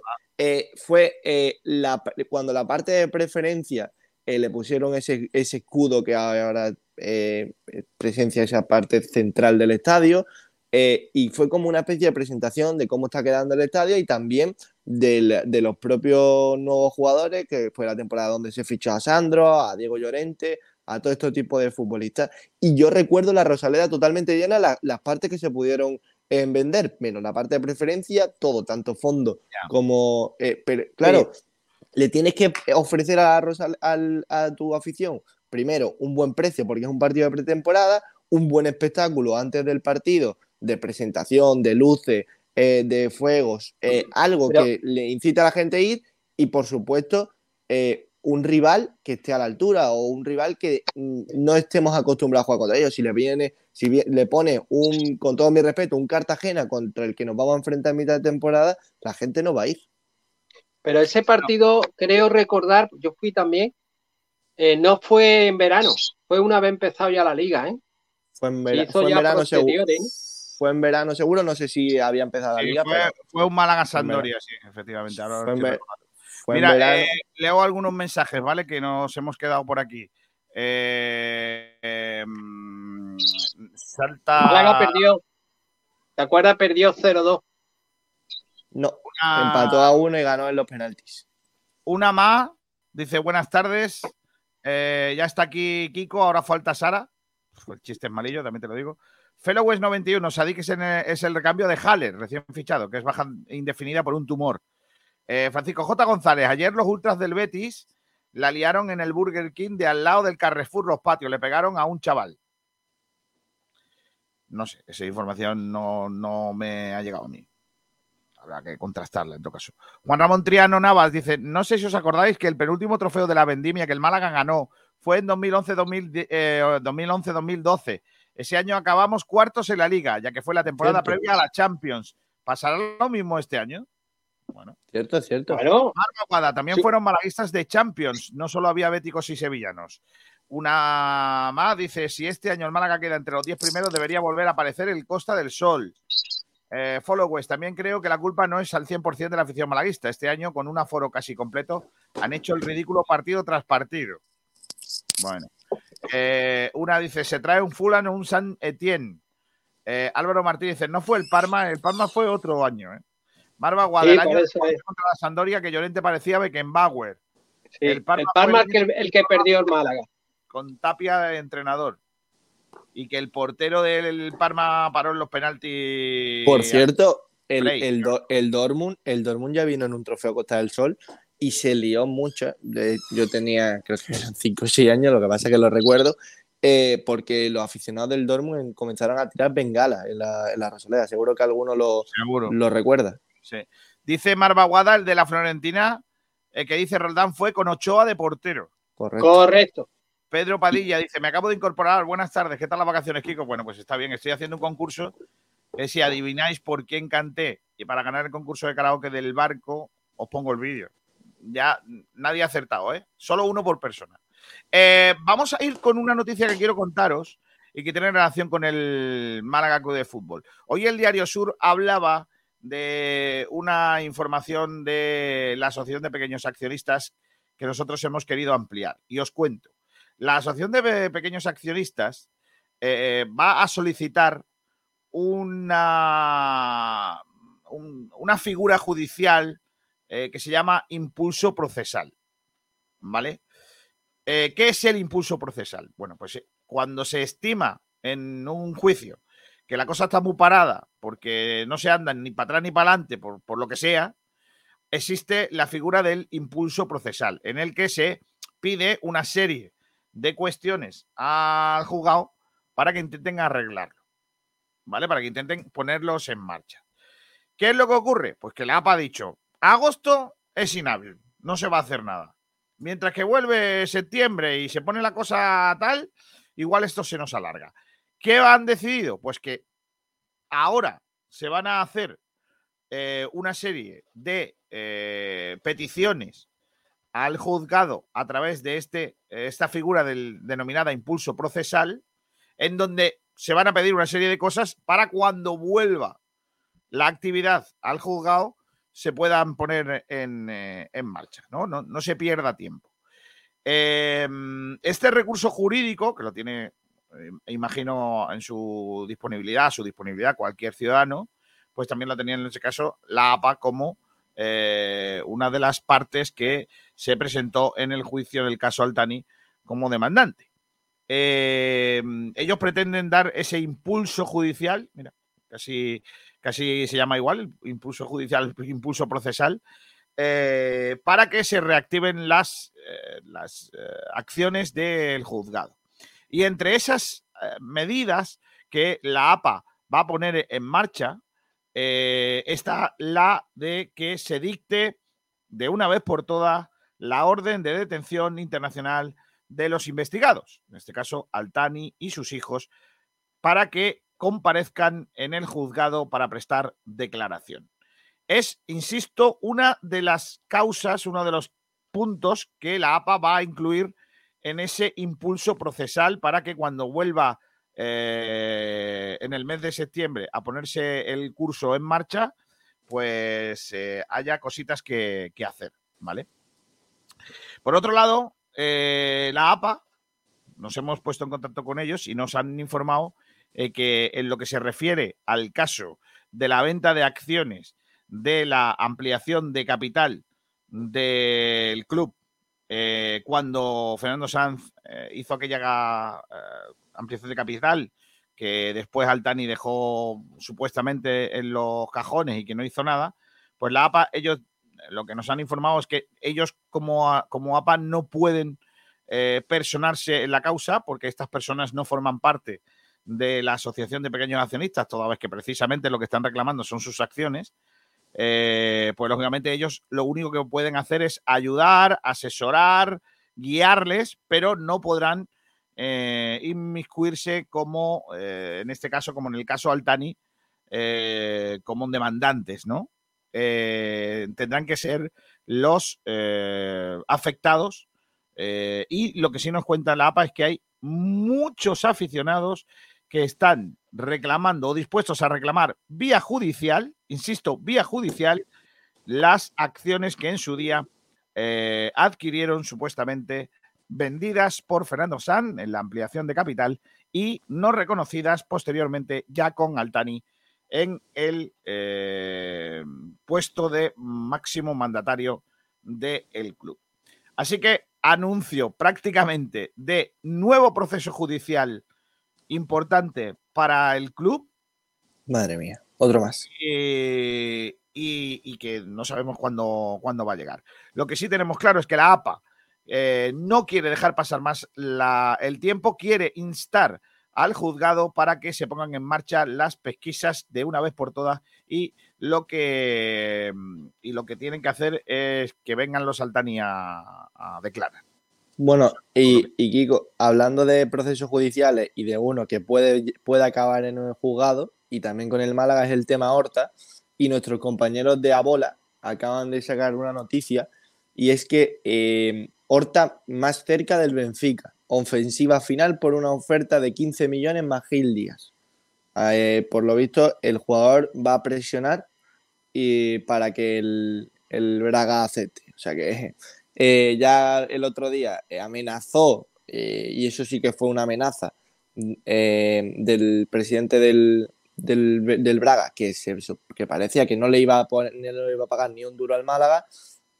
así que bueno, si se acaba cerrando, a ver dónde acaba esto, a ver si acaba en los tribunales, porque tiene mucha pinta de que, de que pueda acabar. Mm, bueno, pues a ver qué, tal. Era una de las eh, cuestiones que os quería contar. Y la otra tiene relación con un fichaje, o con un no fichaje, o como le queréis llamar. El del tema Ricardo Horta. Em, esta mañana he estado hablando eh, con Portugal eh, para aclarar cositas de, Horta. Em, el Benfica va por Horta, va a hacer un último esfuerzo, va a poner la pasta encima de la mesa, pero lo que me cuentan nuestros compañeros de Abola, con los que hemos puesto en contacto esta mañana, es que el presidente del Braga ha dicho en Petit Comité que el Málaga, si quiere el dinero de Horta, tendrá que irse a los juzgados. Que él entiende que eh, el Málaga no puede tener acceso a esas cantidades de las que se hablan. Así que se presume que aunque el, el Braga haga la operación con el Benfica, que todo apunta que va a pasar, porque si no, no estaría diciendo lo que dice el eh, presidente del, del, perdón, del Braga, si el Málaga quiere el dinero, tendrá que irse a los jugados a reclamarlo. Eh, nosotros lo hablamos al principio del, verano. El Málaga no podía tener nunca prisa con esta operación. Es que no tenía por qué meterse en, nada. Es algo que podría ocurrir y que, y que todo lo que llegase sería ingresos de más y, por supuesto, beneficioso para el club. Eh, creo que se ha metido demasiado la pata en muchos aspectos. En cuanto a, evidentemente, el Málaga está en su derecho de reclamar algo que es suyo y que algo que han firmado, como que eh, si llegaba una oferta de más de 5 millones, pues que podían eh, reclamar su parte, pero creo que se ha tomado el tema demasiado con, con demasiada prisa, querían el dinero a la voz de ya, ¿no? unas presiones que creo que no han beneficiado para nada cuando el, Málaga lo que de verdad le beneficiaba era esperar y que, el, y que el Braga sacase lo máximo posible. Creo que no se ha actuado con, esa precisión y con esa, eh, bueno, pues con esa rapidez que, debería de haberse eh, tomado y ahora pues eh, creo que nos vamos a ver envueltos en otro proceso judicial del que va a ser muy complicado ganarlo. de todas maneras tengo... Yo creo que... Sí, Antonio, perdona que quiero matizar una cosa, ¿vale? Eh, después de tantos años en, el, en este Málaga del post-Altani y en el durante Altani, si hay algo que he aprendido, o al menos que, ha dejado claro todo, es que cuando el Málaga firma un contrato con alguien, espérate que a lo mejor hay una letra pequeña que no es como tú te crees. Entonces, yo ya, después de visto lo visto, ya me pongo en lo peor. Porque Sí. imaginaos en el caso de, de Ndiaye, ¿no? Que se nos contó aquí que el contrato era mm, genial y que qué bonito y que el tío se había cogido un coche para irse a Tarragona a la concentración del Villarreal para convencerle y no sé qué, y que caminero no sé cuánto. Y fíjate tú por dónde te va el caso de Ndiaye, que va a jugar en el Cádiz y todavía el Málaga no ha visto un euro de, de lo del chaval, ¿no? Entonces, eh, yo es que no me imagino a alguien eh, que esté eh, pugnando por el dinero eh, y que pueda decir si el Málaga quiere el dinero que venga a juicio, a no ser que lo tengan muy claro. Y Claro, entonces, es que eso es lo que me preocupa de todo esto. Porque vaya a ser que el señor este, el Lopera de Garrafón de, de Portugal, eh, tenga en su uh, manga un as que nosotros no conocemos. No, aquí hay un problema. Y es que el Benfica, perdón, el Braga no tiene nada que perder. El, el Braga tiene su porcentaje seguro y todo lo que pueda ingresar es de más. Eh, va, va a llevar al Málaga a juicio seguramente y cuando llegue, es lo que decimos, no tiene nada que perder. Si le da la razón al Málaga es algo, con el- con un- es algo que va a tener que darle un dinero con el que no contaba, porque si era, era del Málaga. Si gana ese juicio, pues se va reforzado con los 15 millones al completo y, y con, y el Málaga se va con la cara de tonto que desgraciadamente no hemos llevado tantas veces en estos temas judiciales. Así que bueno, esperemos que eh, todo lo que se haya hecho sea eh, mirando siempre el contrato y las letras pequeñas de ese contrato y que no hayamos vuelto a meter la, la pata en un eh, contrato, en una operación en la que el Málaga solo podía salir beneficiado. Yo creo que, vamos a ver, hay que decir varias cosas. Málaga, bueno, sobre Horta, el traspaso está de 30 millones. Está claro que a 30 millones no va a llegar el Benfica. El Benfica hay que decir que es el equipo donde se formó Ricardo Horta, por lo tanto, eh, salió de la cantera de Benfica. Él quiere de salir del Sporting de Braga, quiere ir al Benfica o solo Benfica, no quiere ni otro equipo. Y por tanto, de esos 30 millones, el Benfica empezó a dar 10 y después ha subido a 15 más dos jugadores. Y si hay un acuerdo entre, o mejor dicho, hay un acuerdo verbal entre el jugador y Antonio Salvador, presidente del Sporting Braga, es que si llegan a 20 millones, que- quedaría totalmente traspasado. O sea, no hace falta llegar a 30. Parece que este jugador sí, sí interesa al Sporting de Braga, la que le han ofrecido. Y bueno, en cuanto a lo del Málaga, yo creo que si tú dices, Kiko, que si Antonio Salvador, presidente de- del equipo luso, lo tiene claro y lo va a llevar a juicio del Málaga, es porque lo tiene cerrado. Pero también te digo, por otro lado, el Málaga lo tiene claro y sabe que el porcentaje que le pertenece al Málaga de ese traspaso. O sea, yo creo que los dos lo tienen claro. Yo creo que esta vez no vamos a ser tontos como se hizo con Ndiaye guion Ontivero y también Johnny. Eh, Hay que, hay que recordar Johnny Lazio, que todavía estamos esperando ese dinero, y No, no, no. que ha venido a jugar dos veces ya, dos veces con el Sporting, porque este verano viene otra vez con el Sporting y todavía no sabemos nada de, de Johnny.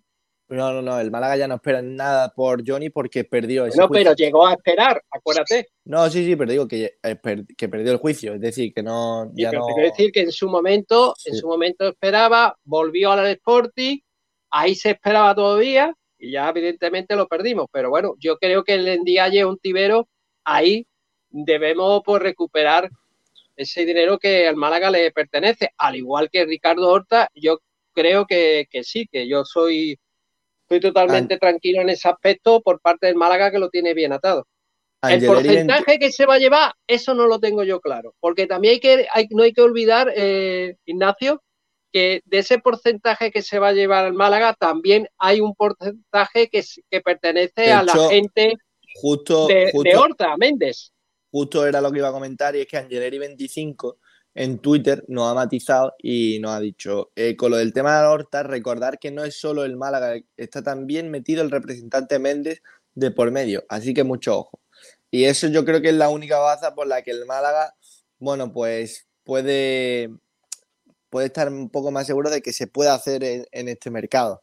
Pero de todas formas, eh, ya te digo, yo creo que, que no hemos sido listos, que deberíamos de haberle dejado el tiempo que necesita al Braga, que todo lo que le hubiese sacado de más era positivo para nosotros y que si eh, te ves muy apurado de dinero, pues y tienes la certeza y solo la certeza de que sí que ha habido una oferta mayor a 5 millones de euros, pues acudir al, a, eh, a los juzgados, denunciar la situación y reclamar lo que es tuyo. Yo creo que, Bueno, al que era tan simple como eso. El Málaga creo que ha, metido la pata eh, en muchas ocasiones con este tema. Ya se ha hablado demasiado, hemos visto a Manolo Gaspar eh, hablando en, en según que, o sea, en algún medio de allí de, de Portugal, eh, dando a conocer cifras que se supone que son confidenciales. Eh, yo creo que se ha, metido la pata hasta el fondo y que no hemos sido listos. Pero Bueno, ha, pues sido eso- ahí, ha sido la segunda parte. En la segunda parte, la parte final, podríamos decir las dos últimas semanas, hace dos semanas. Pero en la- en las dos primeras partes, las dos primeras semanas de negociación, el Málaga está callado, ¿eh? Bueno, ya sabéis que, que este señor es bastante peculiar, el presidente del, del Braga, y vamos a ver en qué queda, en qué queda la cosa, pero está la cosa bastante complicada, ¿eh? ya os lo digo, porque este señor está bastante agarraete a, la- a las cosas, ¿eh? Así Sí. que eh, nada, Vamos, Kiko, vamos si quieres con, con el debate venga. que, que está viendo, bueno, eh, Por muchos cierto, comentarios. el Betis ha cedido al Braga a Lainez, Sí, se- lo comentamos. que juega en la misma posición. No juega a la misma Sí. posición. Dice una más, el Málaga debe dinero al Braga. No consta. Venga, eh, vamos con el debate de la Rosaleda, ¿te parece? Hombre, vamos allá. Venga, vamos. Hemos preguntado hoy a- al hilo de esa noticia que publicaba nuestro compañero del Diario Sur y que de la que se habla ya mucho en redes sociales, si eh, os gustaría, si estaríais dispuestos, si el Málaga debería de poner en venta el nombre del estadio eh, o compartir nombre del estadio con una empresa para a cambio de dinero.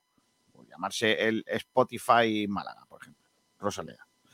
Eh, como ha hecho el Barça o como han hecho otros campos, ¿no? Porque en primera y en segunda división hay un montón de, campos que tienen nombre de empresa. Vale. Eh, no sabemos qué precio quiere el Málaga conseguir con eso y, si, porque al final, eh, y ya doy un poco mi opinión, todo tiene un precio. Si viene alguien con lo que creemos que vale la pena negociar, pues me parece fantástico. Ahora, no le voy a poner digo, eh, Caminito del Rey Rosaleda, si nos van a dar cuatro gordas. Ahora, si hay alguien que de verdad pone dinero, que nosotros entendamos que pueda eh, ser suficiente como para llamarle eh, a uno de los estadios de, de España con más solera, pues que se le ponga. Ahora bien, si es una migaja, dejemos la Rosaleda, que es un nombre muy bonito. Eso es lo que yo creo. No sé qué opinión tenéis vosotros. A ver, antes de meternos en, en- en faena, quiero puntualizar una cosa. Eh, yo he leído much- eh, que el Málaga tiene que pedir eh, 50 millones por el cambio de nombre, porque habrán leído en otros en otros medios que, que, por ejemplo, el, eh, Spotify le paga, creo que son 60 millones al año al Barcelona, más o menos. Y aquí se está pidiendo 50, 40, 30 por X temporada. Voy a poner de referencia eh, un equipo que lo acaba de hacer y que creo que nos podemos medir a ello en algunos aspectos, como es el Almería. El Almería eh, ha cambiado su nombre recientemente y se, va a, llamar Power Horse Stadium, lo que siempre ha sido el estadio de los Juegos del Mediterráneo. Pues eh, esta empresa le va a pagar a la Almería, que juega en primera división y que tiene eh, pues bastante dinero como, como estamos hablando, 5 millones de euros al año. Para que nos pongamos un poco en perspectiva de que aquí vamos a sacar como mucho millón y medio, dos millones de euros tirando a lo alto, a lo muy alto. Así que partiendo de esa base, si queréis empezar a debatir. Ya sabéis que en España el caso más conocido es el del Wanda, el estadio de la, cerema- de la cerámica del Villarreal, eh, o por ejemplo el, eh, el, eh, El de la antiguo- el del Mallorca, que ha tenido varios nombres, ¿no? Se llamó Ono Stadi, después Iberostar y ahora se llama Visit Mallorca Stadi. Claro, es que eh, pero creo que eso es del ayuntamiento, es decir, como si a la Rosaleda se le o de la Diputación, como si a la Rosaleda se llamase Costa del Sol o visita Costa del Sol la Rosaleda, o algo así. Eh, que ahí entonces tendría que estar metido el ayuntamiento y demás. Pero creo que el primer equipo, y si alguien eh, sabe eh, algo más, que me corrija, creo que el primer equipo que lo hizo fue el español, eh, que lo hizo, que se llamó Powerade Stadium y que consiguió esos ingresos extras que, a que los primeros ingresos no eran, no se asemejan ni mucho menos a lo que a lo que se está hablando hoy. Muchos equipos están intentando activar este tipo de palanca, sobre todo en la liga, porque eh, no hay dinero, eh, necesitan, como sea, eh, inscribir a jugadores y, cada vez son más los, clubes que se están sumando a esta, a esta iniciativa. Sí, ya antes de, de llegar la pandemia ya había una crisis, ¿no? Ahora con la pandemia más aún, ¿no? Una forma todavía más grande, ¿no? Y yo, a mí me parece bien, ¿no? Hay muchos casos, todo esto viene del extranjero, ¿no? De liga extranjera que ha tomado esa medida, ¿no? Y bueno, yo lo veo bien.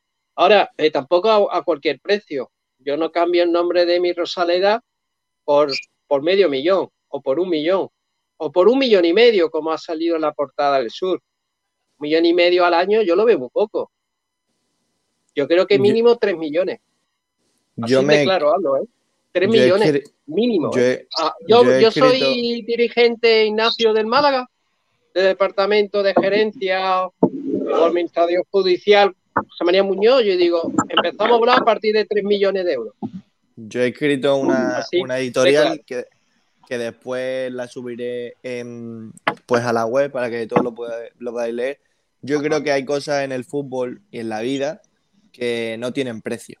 Y lo creo realmente. Eh, para mí el fútbol es un negocio, eh, por supuesto, aunque algunos nos negamos, todavía a aceptarlo, pero hay cosas que, que no, que, es verdad que se ha comercializado con jugadores, que al fin y al cabo a nosotros nos da, nos da más igual, nos han subido el precio de, la- de las entradas, han subido el precio de, de las camisetas durante estos años y lo estamos comprobando, pero ahora creo que se están tocando temas que, que no se deberían tocar nunca, como son los escudos y como son los nombres de los estadios, que creo que era lo, de lo poco que quedaba aún de pie en, en este mundo del fútbol. Pero yo estoy de acuerdo mucho- contigo, Ignacio, que no hay que Y- tocar los escudos ni, ni los, Y menos- los nombres de los, de los estadios. Pero llega un punto No, que la situación Pero- económica, el chicle, no da para más. no, pero tiene que, que- que ir a recursos como, por ejemplo, poner nombre de estadio. Pero ahora, a cualquier A precio, mí- repito, Rosaleda no. a Tú mí esto no me, has puesto A un ver, yo- ejemplo a mí de la esto no Almería, me- 5 millones.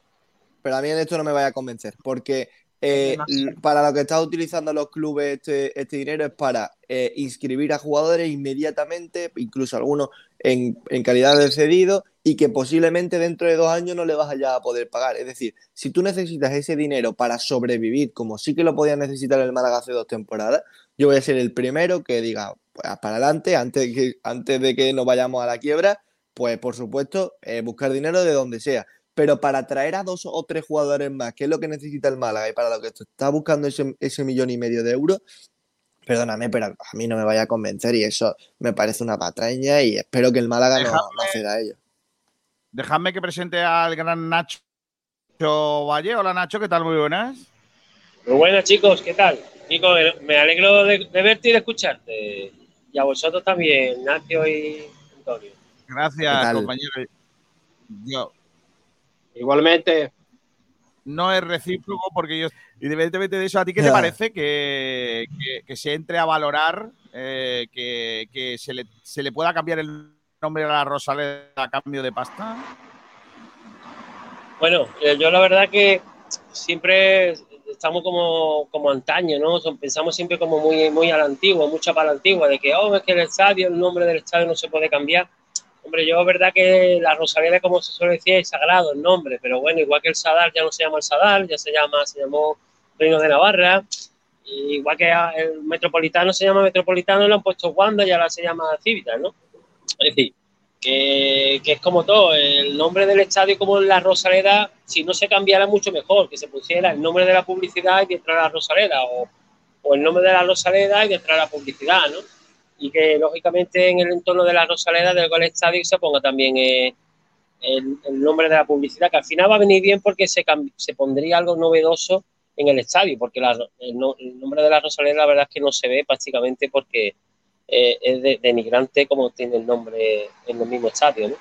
Si se le cambiara, pudiera una publicidad, por lo menos se pondría ya algo distinto y ya le daría otro, otra cosa. Y, y el tema de los ingresos, eh, yo estoy con, un poco con Antonio, pero tampoco eh, en una negociación de una publicidad de un estadio tampoco vamos a tirar que no somos ni el Madrid, ni el Barcelona, ni el Atlético de Madrid. Es decir, somos pobres, como se suele decir. Entonces, lo que nos den, bueno es. Tampoco por una ruina de dinero, por cambiar un estadio de nombre, pero por lo menos un milloncillo, un millón y medio, yo lo veo. No lo aquí veo hay un matiz, aquí hay un matiz que mira, ha entrado Miguel Almendra por aquí para comentar una cosa que ahora vamos a Sí. hablar de ello, porque también lleva razón. Hay un matiz importante que, que no podéis olvidaros, yo creo, ¿no? Que es que el estadio no es del Málaga. Efectivamente. Justo lo iba a decir. ¿Puede el ahí Málaga, no sabemos ¿puede del el Málaga. Málaga cambiarle el nombre del estadio sin ser suyo? Es complicado eso, ¿eh? yo no lo sé, ¿eh? desconozco si puede. Complicado, Complicado. También os digo, si el Málaga encuentra un patrocinador, no va a tener el no ni de la Junta, ni de Diputación, ni del Ayuntamiento en el caso de que lo contrase. Seguramente colaboraría. Y dice Almendral que eh, algo que lleva razón, y siempre dice él, asociarse a la marca Málaga, ¿cuánto vale? Un equipo que no va a poder generar en ropa deportiva un millón de euros, ¿cómo va a pedir 3 millones por el nombre del estadio? Ni 1,5 tampoco. Dudo que alguien pague esa cifra, salvo los políticos. Y ahí estoy yo el tema. No me extrañaría nada que ese patrocinio viniese de las instituciones, como por ejemplo pasa con la camiseta. El único patrocinador que ha encontrado el Málaga que esté dispuesto a poner en la frontal de la camiseta el dinero que el Málaga pedía por ello es una institución pública. En este caso, la Diputación Provincial de Málaga. Eh, Bueno, acordaos que hace dos años el Málaga tiró de Tesesa muy a la baja y con el compromiso de Tesesa de que en el momento que apareciera alguien que pagara más, él no tenía ningún inconveniente en quitarse de esa camiseta. Es decir, eh, nos ha costado trabajo tener un patrocinador no institucional para la camiseta que quién va a venir a poner a la Rosaleda algo de dinero por el nombre. Es que es complicado. Eso es lo que yo creo. Vamos. Pero Kiko, de Sí, todas pero- formas, aunque de todas formas, aunque la Rosaleda no sea del, del- del Málaga Club de Fútbol, es de la institución de tanto Junta de Andalucía, Diputación y Ayuntamiento, el tema de la gestión del estadio es creo que puramente del Málaga. Entonces, si el Málaga quiere buscar una publicidad para cambiarle el nombre o darle un, un anexo al nombre del, del estadio, eh, podía, podía perfectamente José María Muñoz hablar con el ayuntamiento o con las tres instituciones y decir, oye, mira, para unos ingresos atípicos de tal, creo podríamos poner esto en la Rosaleda. No hace falta que incluso el patrocinador hable directamente con los tres dueños del, estadio. Es decir, que la gestión, en, fin, y en bruto es el Málaga, es el que gestiona todo. Otra cosa es que le, pongan el mismo en el mismo donde viene el nombre, ponerle la, la publicidad de, de ese patrocinador, ¿no?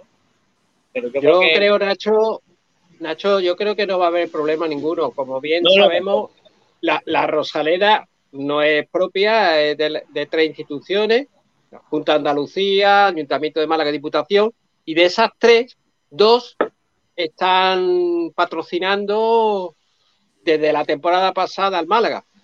Incluso el ayuntamiento ha incrementado ese apoyo, ¿no? De 350 a esta temporada a un millón y medio. Con la Diputación, 700. En esas dos instituciones ya superan los 2 millones. Dos, prácticamente 250 mil. Entonces, el, el administrador judicial quería llegar a un mínimo eh, de presupuesto de patrocinio a 3 millones. Por lo tanto, le quedan 750 mil, que está, como él dijo, en la reunión de desacuerdo con el Ayuntamiento de Málaga, eh, dijo en la reunión del ayuntamiento que eh, está haciendo como de comercial, ¿no? Buscando empresas malagueñas para que cierren esos 3 millones de euros. Ahora bien, en cuanto a lo de la Rosaleda, a mí me parece bien, vuelvo a decirlo, pero no por, por un dinero como, según fuentes cercanas, ha sacado, ¿no? en exclusiva eh, los compañeros de Diario Sur que ponen portada un millón y medio. Millón y medio me parece muy poco. Yo creo que mínimos tienen que ser tres millones y yo creo que no va a tener problema ninguno, vuelvo a decir, el ok de la Junta de eh, Andalucía, como el Ayuntamiento, la Diputación, porque están ayudando al Málaga. Por lo tanto, todo lo que se ayuda extra. Que nadie Antonio, que nadie va a poner más de. que no va a poner nadie ese dinero. Sí. pero no te creas que una empresa. Pero Antonio, una empresa con dinero es, una publicidad directa muy, muy importante. Tú imagínate, eh, cualquier, eh, bueno, eh, cualquier partido que juegue en la liga, ¿no? Ahora se retransmite por todos los canales, la segunda división, y diga, empresa X, Rosaleda. ¿Tú sabes la publicidad directa que coge esa, esa empresa que apueste por el nombre de Rosaleda? Impresionante. No, pero Antonio, Antonio pero pues, vamos, es, que, que eso al final es una negociación pura y dura de cualquier patrocinador, ya sea de la, del estadio, de una camiseta, de, una tienda, da igual. Si el tema es que al final la valoración que tú le des de un nombre de un estadio no va vinculado a decir que, vale 5, vale 10 o vale 20 millones de euros, vale uno. Es que eso no está, eso es una negociación normal y oye, mira, yo te puedo ofrecer tanto. O lo toma o lo deja. Otra cosa que es mala que quieras tirar un poquito más y digo, oye, dame un poco más, dame dos, ni para ti ni para mí. Pero al final eso es una negociación pura y dura. Es decir, tú no puedes decir, no, esto vale tanto. Eso no se puede saber. No, pero yo digo, digo, digo, yo, yo como administrador judicial, para mí lo justo serían 3 millones de euros, para mí. ¿Me entiendes? Que hay que ponerse como diciendo, bueno, tampoco un millón, un millón y medio. Sí, pero, eso no está en mercado. Que no está en mercado. o sea, ese precio, esos valores que claro. estoy diciendo no están en mercado. O sea, es como decir, la camiseta del Bermiliana, como el Málaga cobra, pongo, ¿eh? un millón de euros, por la del Bermiliana, 500 mil euros. No, mira, nadie va a pagarte por eso, esa cantidad. No te lo va a pagar porque no vale eso. La Rosaleda, por mucho que queramos, no vale 3 millones de euros, por mucho que quieras, porque si le han dado 5 a la Almería es porque está en primera división. Claro. Y primera división no se puede comparar los las cifras de primera división con segunda, no se pueden comparar. Son infinitamente mayores, porque de hecho, eh, eh, al final ha tenido que abrir el abanico la Liga de Fútbol Profesional para, para encontrar a alguien que dé los partidos de segunda y lo va a dar todo Dios. Eso porque entre uno, solo no podía pagar lo que valía. Entonces, o sea, porque no interesa. Ese es el problema, que no interesa. Entonces, yo dudo mucho que el Málaga vaya a encontrar un patrocinador de esa cantidad de dinero. Entonces, lo que yo te decía, por 500.000 euros, 600.000 euros, 800.000 euros, yo no pongo el nombre del estadio. Porque ¿qué te, qué te hace? ¿Qué vas a fichar? ¿Un Volarú con eso? Así que no te da. Bueno, Pico, si no te dan 3 millones, mínimo 2 millones. Yo, menos de 2 millones, no. Si tú me dices, joder, 3 millones, la empresa no lo da, pues yo digo, joder. Dime. Es que ese, ese, no, ese no es el problema. Es decir, eh, bueno, ese es un problema. yo creo que no haya, no existe ninguna empresa que vaya a invertir 3 millones de euros en ponerle su nombre a un estadio, que por cierto habrá que remodelarlo por fuera para que se vea de verdad ese, nombre del estadio, eh, por, un equipo que está en segunda división y que eh, no te va a generar esos ingresos. Y aparte, ¿Y dos millones, Ignacio? ¿Y dos millones tampoco? Yo creo, creo, creo, creo, creo que no. Eh, pero aparte, ¿para qué quieres un millón y medio de euros? Cambiar algo tan sagrado como creo para mí que es el, estadio, o sea, el nombre de, tu estadio. Eh, ¿Para qué? Para traer a dos, tres futbolistas más, eh, hacer una medio buena plantilla y que esos jugadores puedan o no darte un rendimiento. Yo creo, creo que no todo vale y creo que no todo tiene un precio. Es decir, claro en este aspecto no va a mejorar excesivamente los ingresos del club, no va a estar totalmente, bueno, ya lo está saneado, pero imaginen, imaginemos que no. Entonces, creo que a este precio el Málaga no, no le merece la pena. Buscar, eh, todo, Ignacio, buscar todo lo que sea y- menos de 2 millones, todo lo que sea Ignacio, menos de 2 perdona- millones, que te Yo- interrumpa. Si tú, por ejemplo, le pones el estadio como le ha puesto el Wanda, que ya no se llama Wanda, Civita se llama. sí. Nacho, no y ¿qué te digo yo? Y el, el No Camp se llama Spotty No Camp, lo que sea. Eh, El, el ingreso que tiene el Barcelona o en este caso el Atlético de Madrid no es para comprar 20 jugadores, para comprar uno, no son 40 millones de euros. Claro. lo, ese- ahora mismo ese estamos es- en segunda división. ¿Qué vale un jugador de, un- de en segunda división? ¿Un millón? Por lo que ese mismo. es el problema, ese es el problema. Los Es lo clubes, mismo. los, los clubes están intentando eh, generar esos ingresos ahora para pagar a jugadores a dos o tres años, pero es que dentro de tres años van a tener el mismo problema. Y, y lo que quiero llegar con todo esto es que siguen viviendo en una realidad totalmente paralela. Eh, eh, cada vez están ingresando menos dinero y están pagándole más a, eh, a esos, eh, a esos jugadores porque los sueldos siguen subiendo mientras que el fútbol va decayendo. Y ese es un problema. Y en algún momento esta burbuja va a explotar. Y Claro, los y mi clubes- duda, mi Ignacio, es lo que se ha hecho del CVC, ¿de qué ha servido? Bueno, el Porque CVC, los están tiesos, están igual No, de tiesos. Totalmente, pero bueno, el CVC eh, al menos se ha intentado eh, enfocar de otra forma, eh, van a mejorar las instalaciones deportivas, el Málaga va a poder, hablo del Málaga, no de otros clubes, no sé cómo lo va a invertir, va, va a acabar esa, esa ciudad deportiva, al, al menos, bueno, pues es un proyecto a largo plazo, que algo tan importante como el tener una academia, otros clubes lo han, lo han, lo han hecho para reformar los estadios, eso no lo veo mal, sinceramente, y evidentemente estás perdiendo un porcentaje muy importante de tus derechos televisivos a 40 años y que seguramente te- y que por supuesto hay que devolverlo. Pero en este aspecto es otra cosa totalmente distinta. El, primero, la cantidad de son menores, pero es para eh, seguir pagándole a jugadores cuando eh, mm, esta burbuja va a explotar de buena primera y que nos vamos a volver a ver eh, hasta el cuello cuando ahora mismo somos uno de los clubes más saneados. Porque, ¿Por qué? Porque estamos gastando lo que podemos gastar, ¿no? Simplemente Sí, eso. pero Ignacio, yo estoy contigo que, que el fondo CVC no ha ayudado a, a pagar grandes fichajes porque está destinado tan solo el 15% para eso, para fichajes.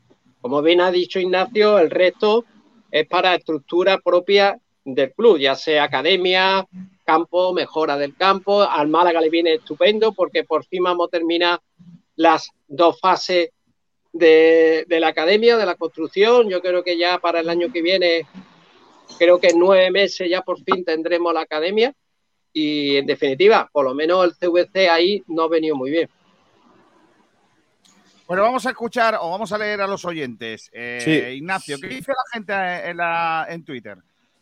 Bueno, pues eh, a la pregunta de ¿te parecería bien que se cambiase el nombre de- eh, a la Rosaleda para aumentar los ingresos? Eh, José Manuel eh, dice, recordar que el estadio no es del Málaga Club de Fútbol y supongo que sus arrendatarios tendrán algo que decir. Por otra parte, si se consigue una buena inyección económica no me parece mal. Por ejemplo, lo podemos llamar Blue Bay Stadium o Estadio de los 99 céntimos. el Hombre, Rumba... Si, si Blue Bay quiere la pasta, cosa que no va a pasar. Hombre. Y poner un hotel dentro del estadio o algo así.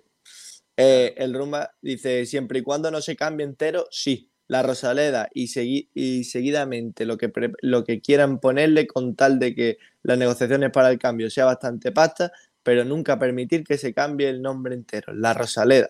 Es la Rosaleda. Eh, además estaría feo cambiar el nombre de la Rosaleda cuando se supone que no han hecho una camiseta para el nombre del estadio, ¿no? Eh, que lo flipas, dice, si eso se hace, que tengamos un equipo mejor y nos facilite el ascenso. Adelante. En plan Rosaleda Casakiki. Eh, Antonio Luque, eh, creo que ha escrito el mensaje más largo de su historia. Eh, bueno, todos los equipos lo hacen porque, no- porque nosotros, aunque por poco dinero, por lo que estoy leyendo, por cambiar el nombre. Madrid y Málaga. Si es bastante dinero en ese caso, me parece genial. Todos los equipos lo hacen. ¿Por qué nosotros no? Y del, y del tirón para primera que ya toca.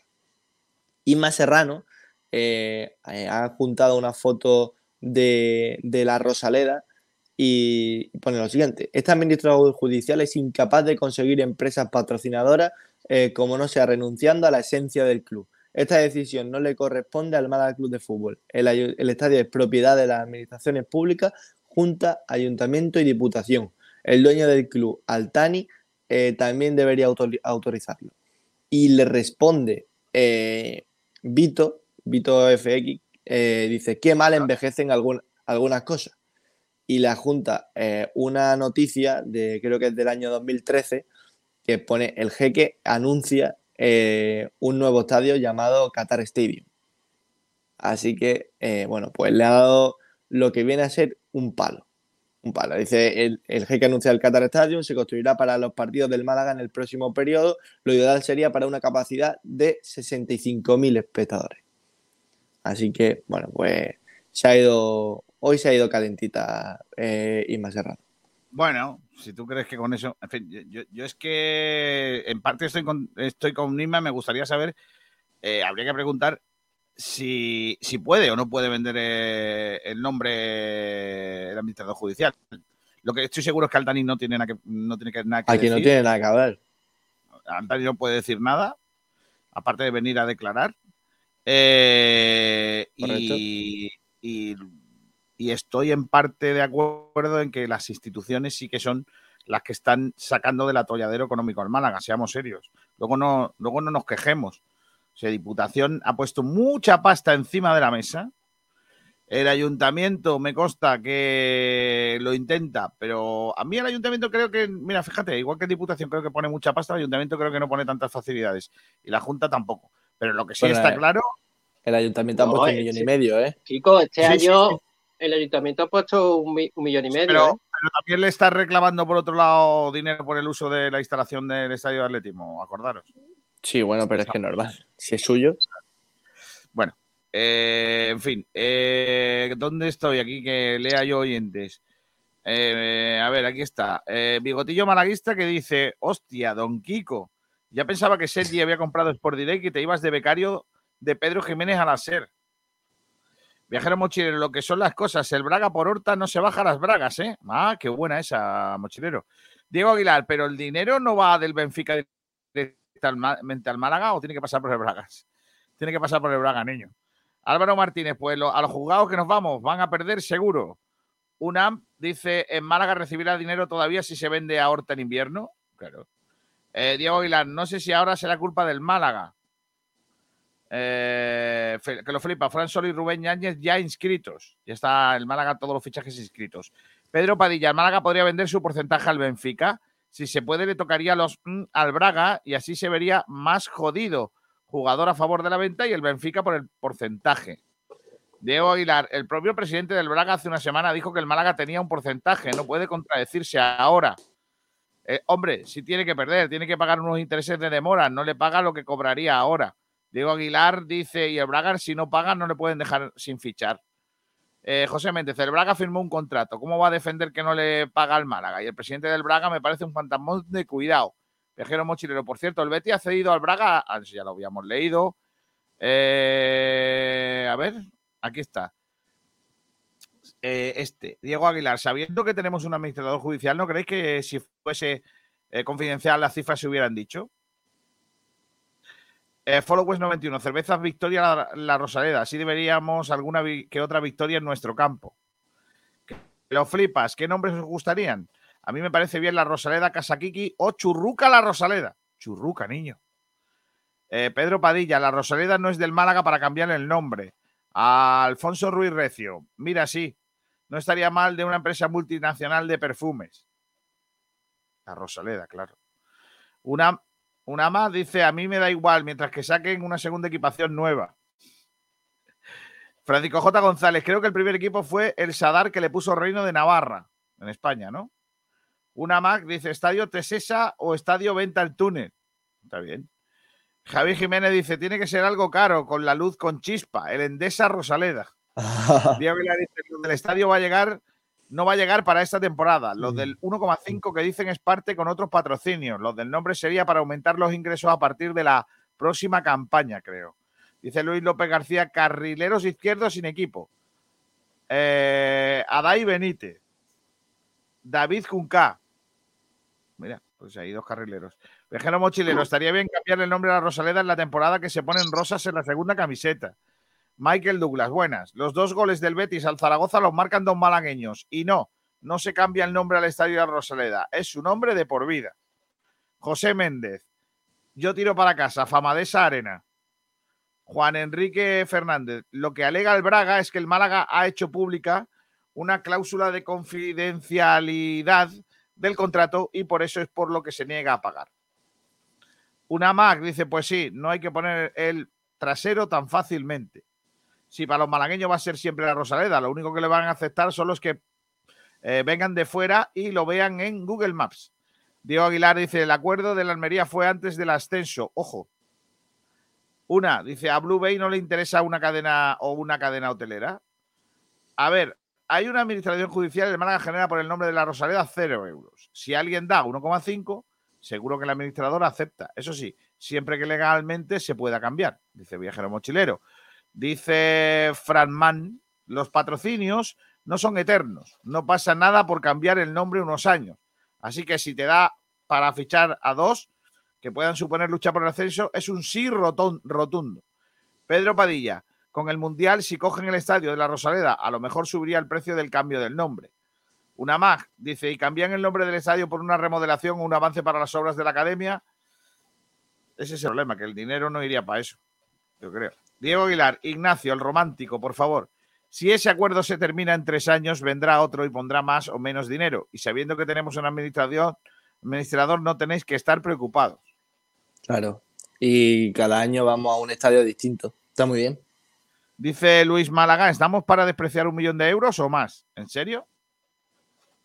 José Luis Rojas, hombre, Cachimba Stadium no suena mal. Ya no pega. Alejandro Luque, has dicho Antonio Luque y yo no me llamo Antonio. Perdona, Alejandro. Eh, ah, lo habré dicho yo a lo mejor. Una más dice, no seas orgulloso, Antonio. Campero con limón. ¿Qué opináis? Que pusieran por televisión los comentarios del bar con los árbitros. Hombre, eso sería ideal. Piqué, hoteles, se, se, va a hacer en, Inglaterra. En Inglaterra van a, a, ver, se van a hacer públicos los comentarios del bar. Qué guapo. Yo, yo que he hecho un curso mm, acelerado de, B1, yo ya me puedo, escuchar el arbitraje, sí. Campero con limón. Así debería de ser lo del bar total transparencia. Lo están estudiando en la Premier. Pues que estudio, no me extraña. No me extraña. Eh, Ignacio Pérez, que tienes que marchar. Me, me, alegro un montón de que hayamos coincidido en este primer día, ¿eh? Oh, y además el placer es mío, Kiko. Tenía mucha ganas de verte. Un abrazo fuerte, campeón. Hasta luego. Un abrazo. Chao. Dice por aquí Pedro Padilla, si se llamara la Rosaleda Jeque declara ya, sería una vergüenza para él a nivel mundial. Que paguen los pequeños accionistas porque se llaman así, ¿no? El Altani declara ya. Sería guapo, ¿eh? Tenemos tanta mala suerte que, a los dos meses vendría a declarar y tendríamos que estar un año diciendo que declare ya. Amazon, Amazon Rosaleda por Amazon Prime también. No veo yo Amazon comprando eso, pero bueno. Oye, vamos al siguiente debate eh, que nos habíamos quedado por aquí, que es sobre los refuerzos del Málaga, ¿no? Si creéis que, es necesario obligatoriamente que el Málaga siga reforzando la plantilla con algún jugador, eh, o creéis que con lo que tenemos es bastante. ¿Qué, opinión tenéis? Nacho, tú por ejemplo. Pues mira, yo la verdad que viendo lo que pasa con Chavarría, y viendo lo que hay detrás, un delantero sí hace falta, porque lo que estado hablando al principio del programa, del tema de Loren, que yo es que Loren la verdad no lo veo, no lo veo un delantero como para que rompa la puerta, ¿no? Por lo menos de momento. Tiene que demostrar muchas, muchas cosas más. Y yo he visto que había una presión por parte de la gente o algo para que el Málaga al final y el Madrid, porque el Málaga estuviera Loren ahí, ¿no? Y el Chavarría es que yo esperaba esperaba que esa barriga, bueno, pues no, no tuviera esta recaída que ha vuelto a tener otra vez, de otra lesión muscular y tal. Entonces, bueno, Adrián ahí está ahí, pero bueno, Adrián es que la verdad que no lo veo mal delantero, pero no es delantero puro, es más bien media punta y de aquella manera, asistencia, porque todos damos asistencia, pero yo creo que el delantero sí le hace falta. Y quizás, quizás laterales, quizás más el derecho que el izquierdo, porque yo creo que aunque Javi, Javi Jiménez no es un titular, como se suele decir, un delantero, un jugador de, lateral de esa posición, que Málaga aspira a lo que va a girar, no, es, no lo veo ahí, pero, pero bueno, cumple como se suele decir, pero para ello teníamos que tener un titular titular, como lo tenemos con, con Juanfran de la otra banda, ¿no? Pero Juanfran, por ejemplo, no tiene un, un, suplente, tiene como un supuesto suplente, entre comillas, que podría ser Bustinza o podría ser fin, no sé, pero eso es como poner un parche, ¿no? Pero bueno, yo creo que delantero sí. Y el medio centro es que el medio centro ofensivo, defensivo yo lo veo claro, claro, claro, pero bueno, ya depende de lo que quiere, quiera jugar, que parece ser que no quiere, quiere prescindir del, del medio centro defensivo, por lo que yo he estado escuchando y he estado viendo en los partidos, que para él no es muy fundamental, porque por la forma de jugar de tres centrales y la forma que quiere sacar el balón no pinta mucho un medio centro defensivo. Pero yo más o menos a nivel, como he comentado, lo que yo veo más de un delantero, sí o sí, pues si va a jugar con dos delanteros, le hace falta dos más por lesiones, acumulación de tarjetas, y quizás un lateral, lateral derecho más que el izquierdo. Ya. ¿Y tú, Antonio? Bueno, yo creo que el lateral derecho hace falta como el Come, porque nada más que hay un lateral derecho propio, puro, que es Juanfran. Está claro que podría haber habido otro en la plantilla, Iván, Iván Calero, no, finalmente Iván Calero no quería jugar de, de, suplente y quería pues jugar de titular, se fue al Cartagena, ¿no? Eh, otra posición que hay que reforzar, para mí tengo las dudas porque, claro, también depende del dinero que tenemos. Porque por reforzar, yo reforzaría hasta tres jugadores, ¿no? Pero claro, incluso hasta cuatro posiciones. Pero para mí, para priorizar la, las posiciones, lateral derecho y delantero, que está claro que van a firmar, aparte de inscribir a Adrián López, van a firmar a otro jugador, otro delantero y bueno, eh, tienen tiempo de acertar en él. Yo creo que es muy importante que acierten ese delantero que van a escribir, porque lo digo el por qué, porque son cuatro profesionales con Adrián, más el quinto eh, jugador que, que, sería el canterano Lorenzo Úñiga. Y te digo el por qué tiene que, que acertar, porque el sistema táctico de Guede son con dos delanteros, por tanto, están Adrián López como profesional y el que tienen que firmar ahora. Por tanto, tiene que ser un, un delantero de garantía. En la posición de lateral, yo creo que no. De zurdo, yo creo que no hace falta, sinceramente. Eh, el oyente ha dicho otros nombres de, de carrilero, zurdo, que a mí me ha gustado uno de ellos, el segundo que ha dado, pero yo sinceramente me quedo con Javi Jiménez y hay que darle esa confianza al canterano eh, Víctor Olmo, ¿no? Se ha hablado mucho que ha habido unas dudas de posición de medio centro, mm, un recuperador. Eh, yo creo que con Genaro y con Escasi está bien. Yo creo que ese dinero había que invertirlo en el delantero y el lateral derecho, ¿no? Porque las demás posiciones yo creo que están bien cubiertas. También hay una posición que es de 10, que es la que siempre ha priorizado Guede. Incluso, ¿te acuerdas de la presentación de, del paisano de, la familia de tu madre, del portero Manolo Reina, Manolo Gaspar dijo que Guedes le había pedido un 10 y ese 10 todavía no está firmado y tiene un nombre propio. La primera opción es José Pozo, que el Rayo Vallecano no se lo va a poner nada, nada fácil al Málaga como se lo ha puesto el Mallorca y vinculando a, Febas y como en su tiempo eh, la temporada pasada con el Celta. Bueno, pues lo que dice la gente por aquí eh, en cuanto a este y a otros temas, eh, por ejemplo, dice aquí, aquí está, Campero Colimón dice, eh, hace falta un medio organizador y un delantero, esos dos mínimo. Está todavía cortita la plantilla. Manuel Heredia dice, hace falta como mínimo dos jugadores más y llegar a los 20.000 socios. AUPA Málaga. Luis Málaga dice, en el lateral izquierdo ni tenemos titular ni suplente. Diego Aguilar, hay que traer un delantero. Loren está muy perdido. Cada vez que tiraba a un desmarque no miraba dónde estaba la pelota e iba al lado contrario. Juan Ramírez, hay que... ¿Cómo ven que se cambie el nombre del estadio? Pues ya lo hemos debatido antes. Eh, Campero con Limón, escriban o no a más delanteros, Chavarría a la calle. Ese hombre está para retirarse. Si tuviera un mínimo de vergüenza, se retiraría y perdonaría este año. No creo, ¿no? Que tenga que, que perdonar nada. Es su trabajo y no le hubieran hecho un contrato. Es así. Dice Angeleri25 en Twitter. Con lo del tema Horta, recordar que no solo es el Málaga, está también metido el representante Méndez de por medio. Así que, ojito. Y lo, lo he comentado, lo he comentado. Méndez que está en todas. Se lleva los mejores jugadores luso del mercado. Bueno, y, otras cosas también se lleva. Eh, que pregunten en Valencia por Méndez. A ver que si, allí están muy contentos, ¿eh? También te lo digo, están contentos por, con Méndez. Bueno, pues O nada. en Coruña, eh, en Coruña también. chicos, os en Coruña la, la lió también Méndez en Coruña. Pues sí, os voy a decir adiós con la manita, chicos. Eh, Nacho, ha sido un placer que me encuentre contigo. Gracias, ¿eh? Nada, hombre, digo, para eso estamos. Un ratito que de Pórtate charlita bien. siempre viene bien. Ahora echaremos Venga, otro ratito de trabajo y ya está. Y ya hemos terminado. Hasta luego, Antonio Roldán, un placer. Venga, Igualmente, adiós. Kiko.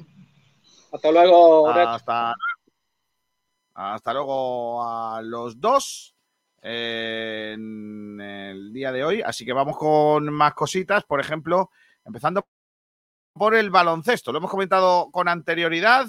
eh, el fichaje del nuevo jugador del Unicaja. Concretamente, se trata del el baloncestista norteamericano, base escolta 1-2, estadounidense Tyson Carter. Tiene 24 años, mide 1,93. Jugará la próxima temporada en calidad de cedido procedente del Zenit de San Petersburgo de Rusia. Eh, tiene experiencia en la Basketball Champions League, eh, después de haberla disputado en el equipo de Megavolt Labrio de Grecia. Una liga en la que en eh, Europa promedió concretamente 16,5 puntos, 2,9 asistencias y 17,3 de valoración. También hay que decir que el jugador nació en Mississippi, Estados Unidos, llega cedido, como hemos comentado anteriormente. El año pasado jugó la VTB United League, de la que se proclamó campeón tras ganar al Chesca de Moscú. O sea, viene un campeón de la liga rusa. Eh, su trayectoria deportiva comenzó en la Universidad de Mississippi State, donde estuvo cuatro temporadas. Después pasó a Europa, o sea, no fue a la NBA. Jugó en el Labrio Megaball de Grecia la temporada 2021, un promedio de 13,8 eh, puntos, 3,3 rebotes, 2,7 asistencias por partido, eh, llegando a la final de la Liga Griega, donde eh, perdió con el Panathinaikos. Fíjate, campeón de la Liga Griega, perdón, subcampeón de la Liga Griega, campeón de la Liga Rusa. La temporada siguiente eh, la comenzó en el conjunto griego, donde jugó la Basketball Champions League, eh, con un promedio de 17,8 puntos y 2,5 asistencias. Sus buenas actuaciones en la liga griega le llevan a fichar en mitad de la temporada por el Zenit de San Petersburgo, donde vuelve a la VTB United League, donde logró el campeonato y también jugó la Euroliga. Viene a ayudar como un jugador explosivo y para generar juego eh, junto a los también bases Kendrick Perry y Alberto Díaz. Son los bases de Unicaja para esta temporada. Unicaja que ayer comenzó ya su trabajo de pretemporada eh, encaminado a ir poco a poco a coger, a, ir cogiendo un poquito de, de ritmo, que el ritmo no pare, no pare, no. Más cosas en cuanto a información se refiere de baloncesto. Tenemos por aquí, por ejemplo, el fichaje de Sara Castro por el eh, conjunto del el Estepona Jardín de la Costa del Sol. La escolta Gran Canaria ha llegado a jugar en la primera división de la Liga Femenina. Procede del Celta Zorca Recalvi. Promedió 9,1 puntos por encuentro la, la pasada temporada. siendo jugadora clave en los esquemas del equipo gallego. Eh, Sara Castro que viene a reforzar el equipo esteponero en, eh, de cara a la próxima temporada. Una próxima temporada donde el Estepona se está reforzando francamente bien, en donde quiere hacer eh, buenos números el eh, conjunto Costa Soleño. Vamos a, a ver un vídeo sobre Sara Castro en su fichaje, ya jugadora del Estepona.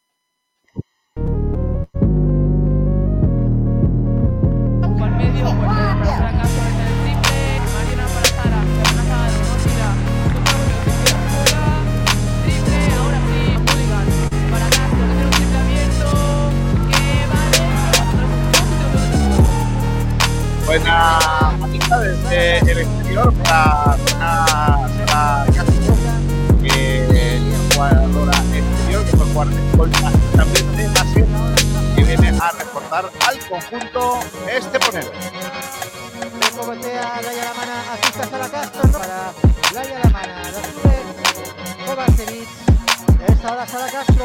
la que robado y consigue sacar la falta personal, balón llega a Sara Castro, la con respecto al eh, baloncesto, hablamos también ya de balonmano porque el Conservas al Sur Antequera ha empezado también la pretemporada en el día de ayer. Lo hizo el eh, conjunto antequerano tras dos meses de vacaciones. Este miércoles a las seis y media realizó su primer entrenamiento en el pabellón Fernando Argüelles. Eh, concretamente, 21 jugadores, tanto los canteranos que forman parte de la eh, categoría como del primer equipo, que son Alex Díaz, Quino Varo, Pablo Luque, Isaac García y Lorenzo Ruiz, como las renovaciones Fran Alarcón, Fernando Moreno, Dani Podadera, Lucas Grandi, Rafa Baena, Nacho del Castillo y Cristóbal Ortegas, eh, más los fichajes Alberto Ruiz, Pau Guitart, Aitor Gómez, Martín Molina, Nico López, Eduardo Escobedo, Antonio Pérez y Valerio Casero, además del juvenil Pablo Varo, que también va a hacer la pretemporada con el primer equipo. El Conservas al Sur Antequera va a participar en la Copa Elite Cup con la disputa del primer partido en Doña Mencía, en Córdoba, ante el Club Balonmano Guadalajara. El primer, eh, el míster del equipo, Juan Antonio Vázquez Chispi, ha explicado que va a ser una pretemporada normal, clásica, al uso, y que espera que el equipo vaya cogiendo ritmo de cara al inicio de la competición en esta próxima temporada. Vamos a escuchar al eh, entrenador del conjunto antequerano para esta temporada. Vamos a oírle en, eh, la rueda de prensa que tuvo lugar en el día de ayer en tierras antequeranas, eh, en donde participaba, como digo, el, eh, el- el técnico mm, de, de la antequera. A ver si podemos meter el audio, porque de momento creo que tenemos algún problema para agregar a la cosa. No. Eh, a todos. Comenzamos una nueva temporada con mucha ilusión, eh, con mucha gente nueva y además de nuestra cantera, que es lo que a nosotros nos gusta potenciar, ¿no? que siempre tengamos de nuestra cantera, que, los- que los niños tengan ilusión por, por competir y por estar aquí con nosotros. ¿no? Bueno, y darle la bienvenida a todos vosotros y agradeceros que estéis aquí a esta hora tan complicada, ¿no? con tanto calor que tenemos. Y nada, eh, aquí comenzando y Vamos a ver cómo va la competición. Espero que este año sea un poquito más relajada que el año pasado. Y nada, que yo espero que Chispi nos va a dar mucho éxito y mucha alegría. Y nada más. Muchísimas gracias. tema de la, la Pues mira, ya hemos del conjunto antequerano y vamos a oír a- ahora a Chispi. físicos y demás. Y a partir de la semana que viene, pues ya mm, el tiempo que invertimos en estos tres días lo aprovecharemos directamente para entrenar. Eh, las dos primeras semanas, mucha carga física, todo con balón y aquí en la pista, eh, implementando el nuevo modelo de juego que queremos llevar a cabo. Y a partir de la tercera semana, ¿no? final de la segunda semana y media, que ya empiezan los partidos. Creo que ha quedado una cosa bastante curiosa, que va- vamos a tener siete partidos si nos metemos en la final de la Copa Andalucía, seis si no nos clasificamos. y la idea pues llegar al día 17 de septiembre en las mejores condiciones posibles. ¿Qué le decimos a la afición para ese primer partido? Recordamos el partido aquí en Antequera cuando es contra quién. Pues además va a ser el único que tengamos de pretemporada aquí, ¿no? que es el 31 de agosto, que es el que ha comentado Lourdes que, viene patrocinado por Diputación. Yo creo que es una magnífica oportunidad para que nuestro público vea ya gran parte de lo que vamos a presentar en, la liga y, hombre, además es una fecha en la que ya todo el mundo está viniendo de vacaciones y que sería ideal que, vinieran, que vieran, que, que evalúen con ellos mismos el, el, nuevo proyecto cómo va y, bueno, como dice el de 500, si podemos sacar 600 o 700 a, base de los resultados que sacamos en pretemporada, pues mucho mejor. Pues ahí estaban las palabras del técnico Crispy, que también eh, de alguna manera daba la bienvenida a este trabajo de pretemporada que tiene el eh, conjunto antequerano, previsto para, para, preparar la liga. Eh, comentarios para finalizar. Uma que dice un cachimbero para equilibrar la balanza. Eh, Campero Colimón dice dos meses de vacaciones en la antequera balonmano, más vacaciones que Isco y Marcelo juntos. Se despide el rumba amor, chao a todos, me tengo que ir, feliz tarde de, juego, jueves a todos y todas. Y Campero con Limón dice un saludo rumba, échale gasolina a la Ducati que ha bajado una milla. Es verdad, ¿eh? que la, lo que viene siendo ha bajado. ¿eh? Me fui yo aquí con la gasolina muy alta y he llegado del crucero con la gasolina más bajita. ¿eh? No os quejéis, ¿eh? no os quejéis, que está la cosa bien, no os quejéis. Oye, quiero terminar con una cosa, al menos con el trocito de la canción porque me ha hecho mucha gracia y como no tiene tampoco, ¿cómo se llama? Derechos, pues la podemos poner. A ver. Oh, no, esto no es esto. A ver, lo voy a poner. Aquí. A ver, si puedo poner por lo menos el trocito de la canción. Así. Ellos le llaman la canción del verano, no, no creo que llegue para tanto. Estoy Eh, preocupado. son los, los miembros de la chiriota del Selu que han hecho un anuncio de Ecovidrio para que os recuerde que si el cristal donde tenéis que echarlo, ¿no? Los cristales. Bueno, dejadme que termine con esto, ¿vale? Que es al final un anuncio, pero bueno, no nos pagan los de Ecovidrio, pero como está bonito y está graciosa la cosa, pues la ponemos, ¿vale? Hasta mañana a todos, volvemos a las 12. Sed felices, portaos bien y disfrutad todo lo que podáis. Hasta luego. Y se me han puesto los ojos vidrios. Para poder estar en la playa divinamente. Para seguir disfrutando del sol aquí con mi gente. Debemos preocuparnos de cuidar nuestro medio ambiente, reciclando continuamente. El tarro de mayonesa, palillo. El botellín de cerveza, palillo. La aceituna de mesa, palillo. El batido de fresa, palillo. Y si te llega un mensaje flotando en una botella, con una poesía muy bella. El mensaje te lo quedas tú y la botella palillo. La botella palillo. Sí, sí, la botella palillo. La botella. Mari, ¿de dónde viene? Pues mira, vengo de concienciar a la gente de que hay que reciclar vidrio hasta en verano. ¿Y esta cervecita? Hombre, esta cervecita, porque el del chiringuito lo he visto yo que se está relajando con el reciclaje y le digo, pues mira, dame tres cervecitas que vamos a reciclar. Pero esa cerveza está llena. Hombre, no la voy a traer vacía. Nos la tomamos, la reciclamos y ahora vamos a brindar por el medio ambiente. ¡Ole! ¡Ole! La botella palillo. La botella palillo. La botella palillo. Perdón, medio ambiente. La botella palillo. Sí, sí. La botella palillo. La botella palillo.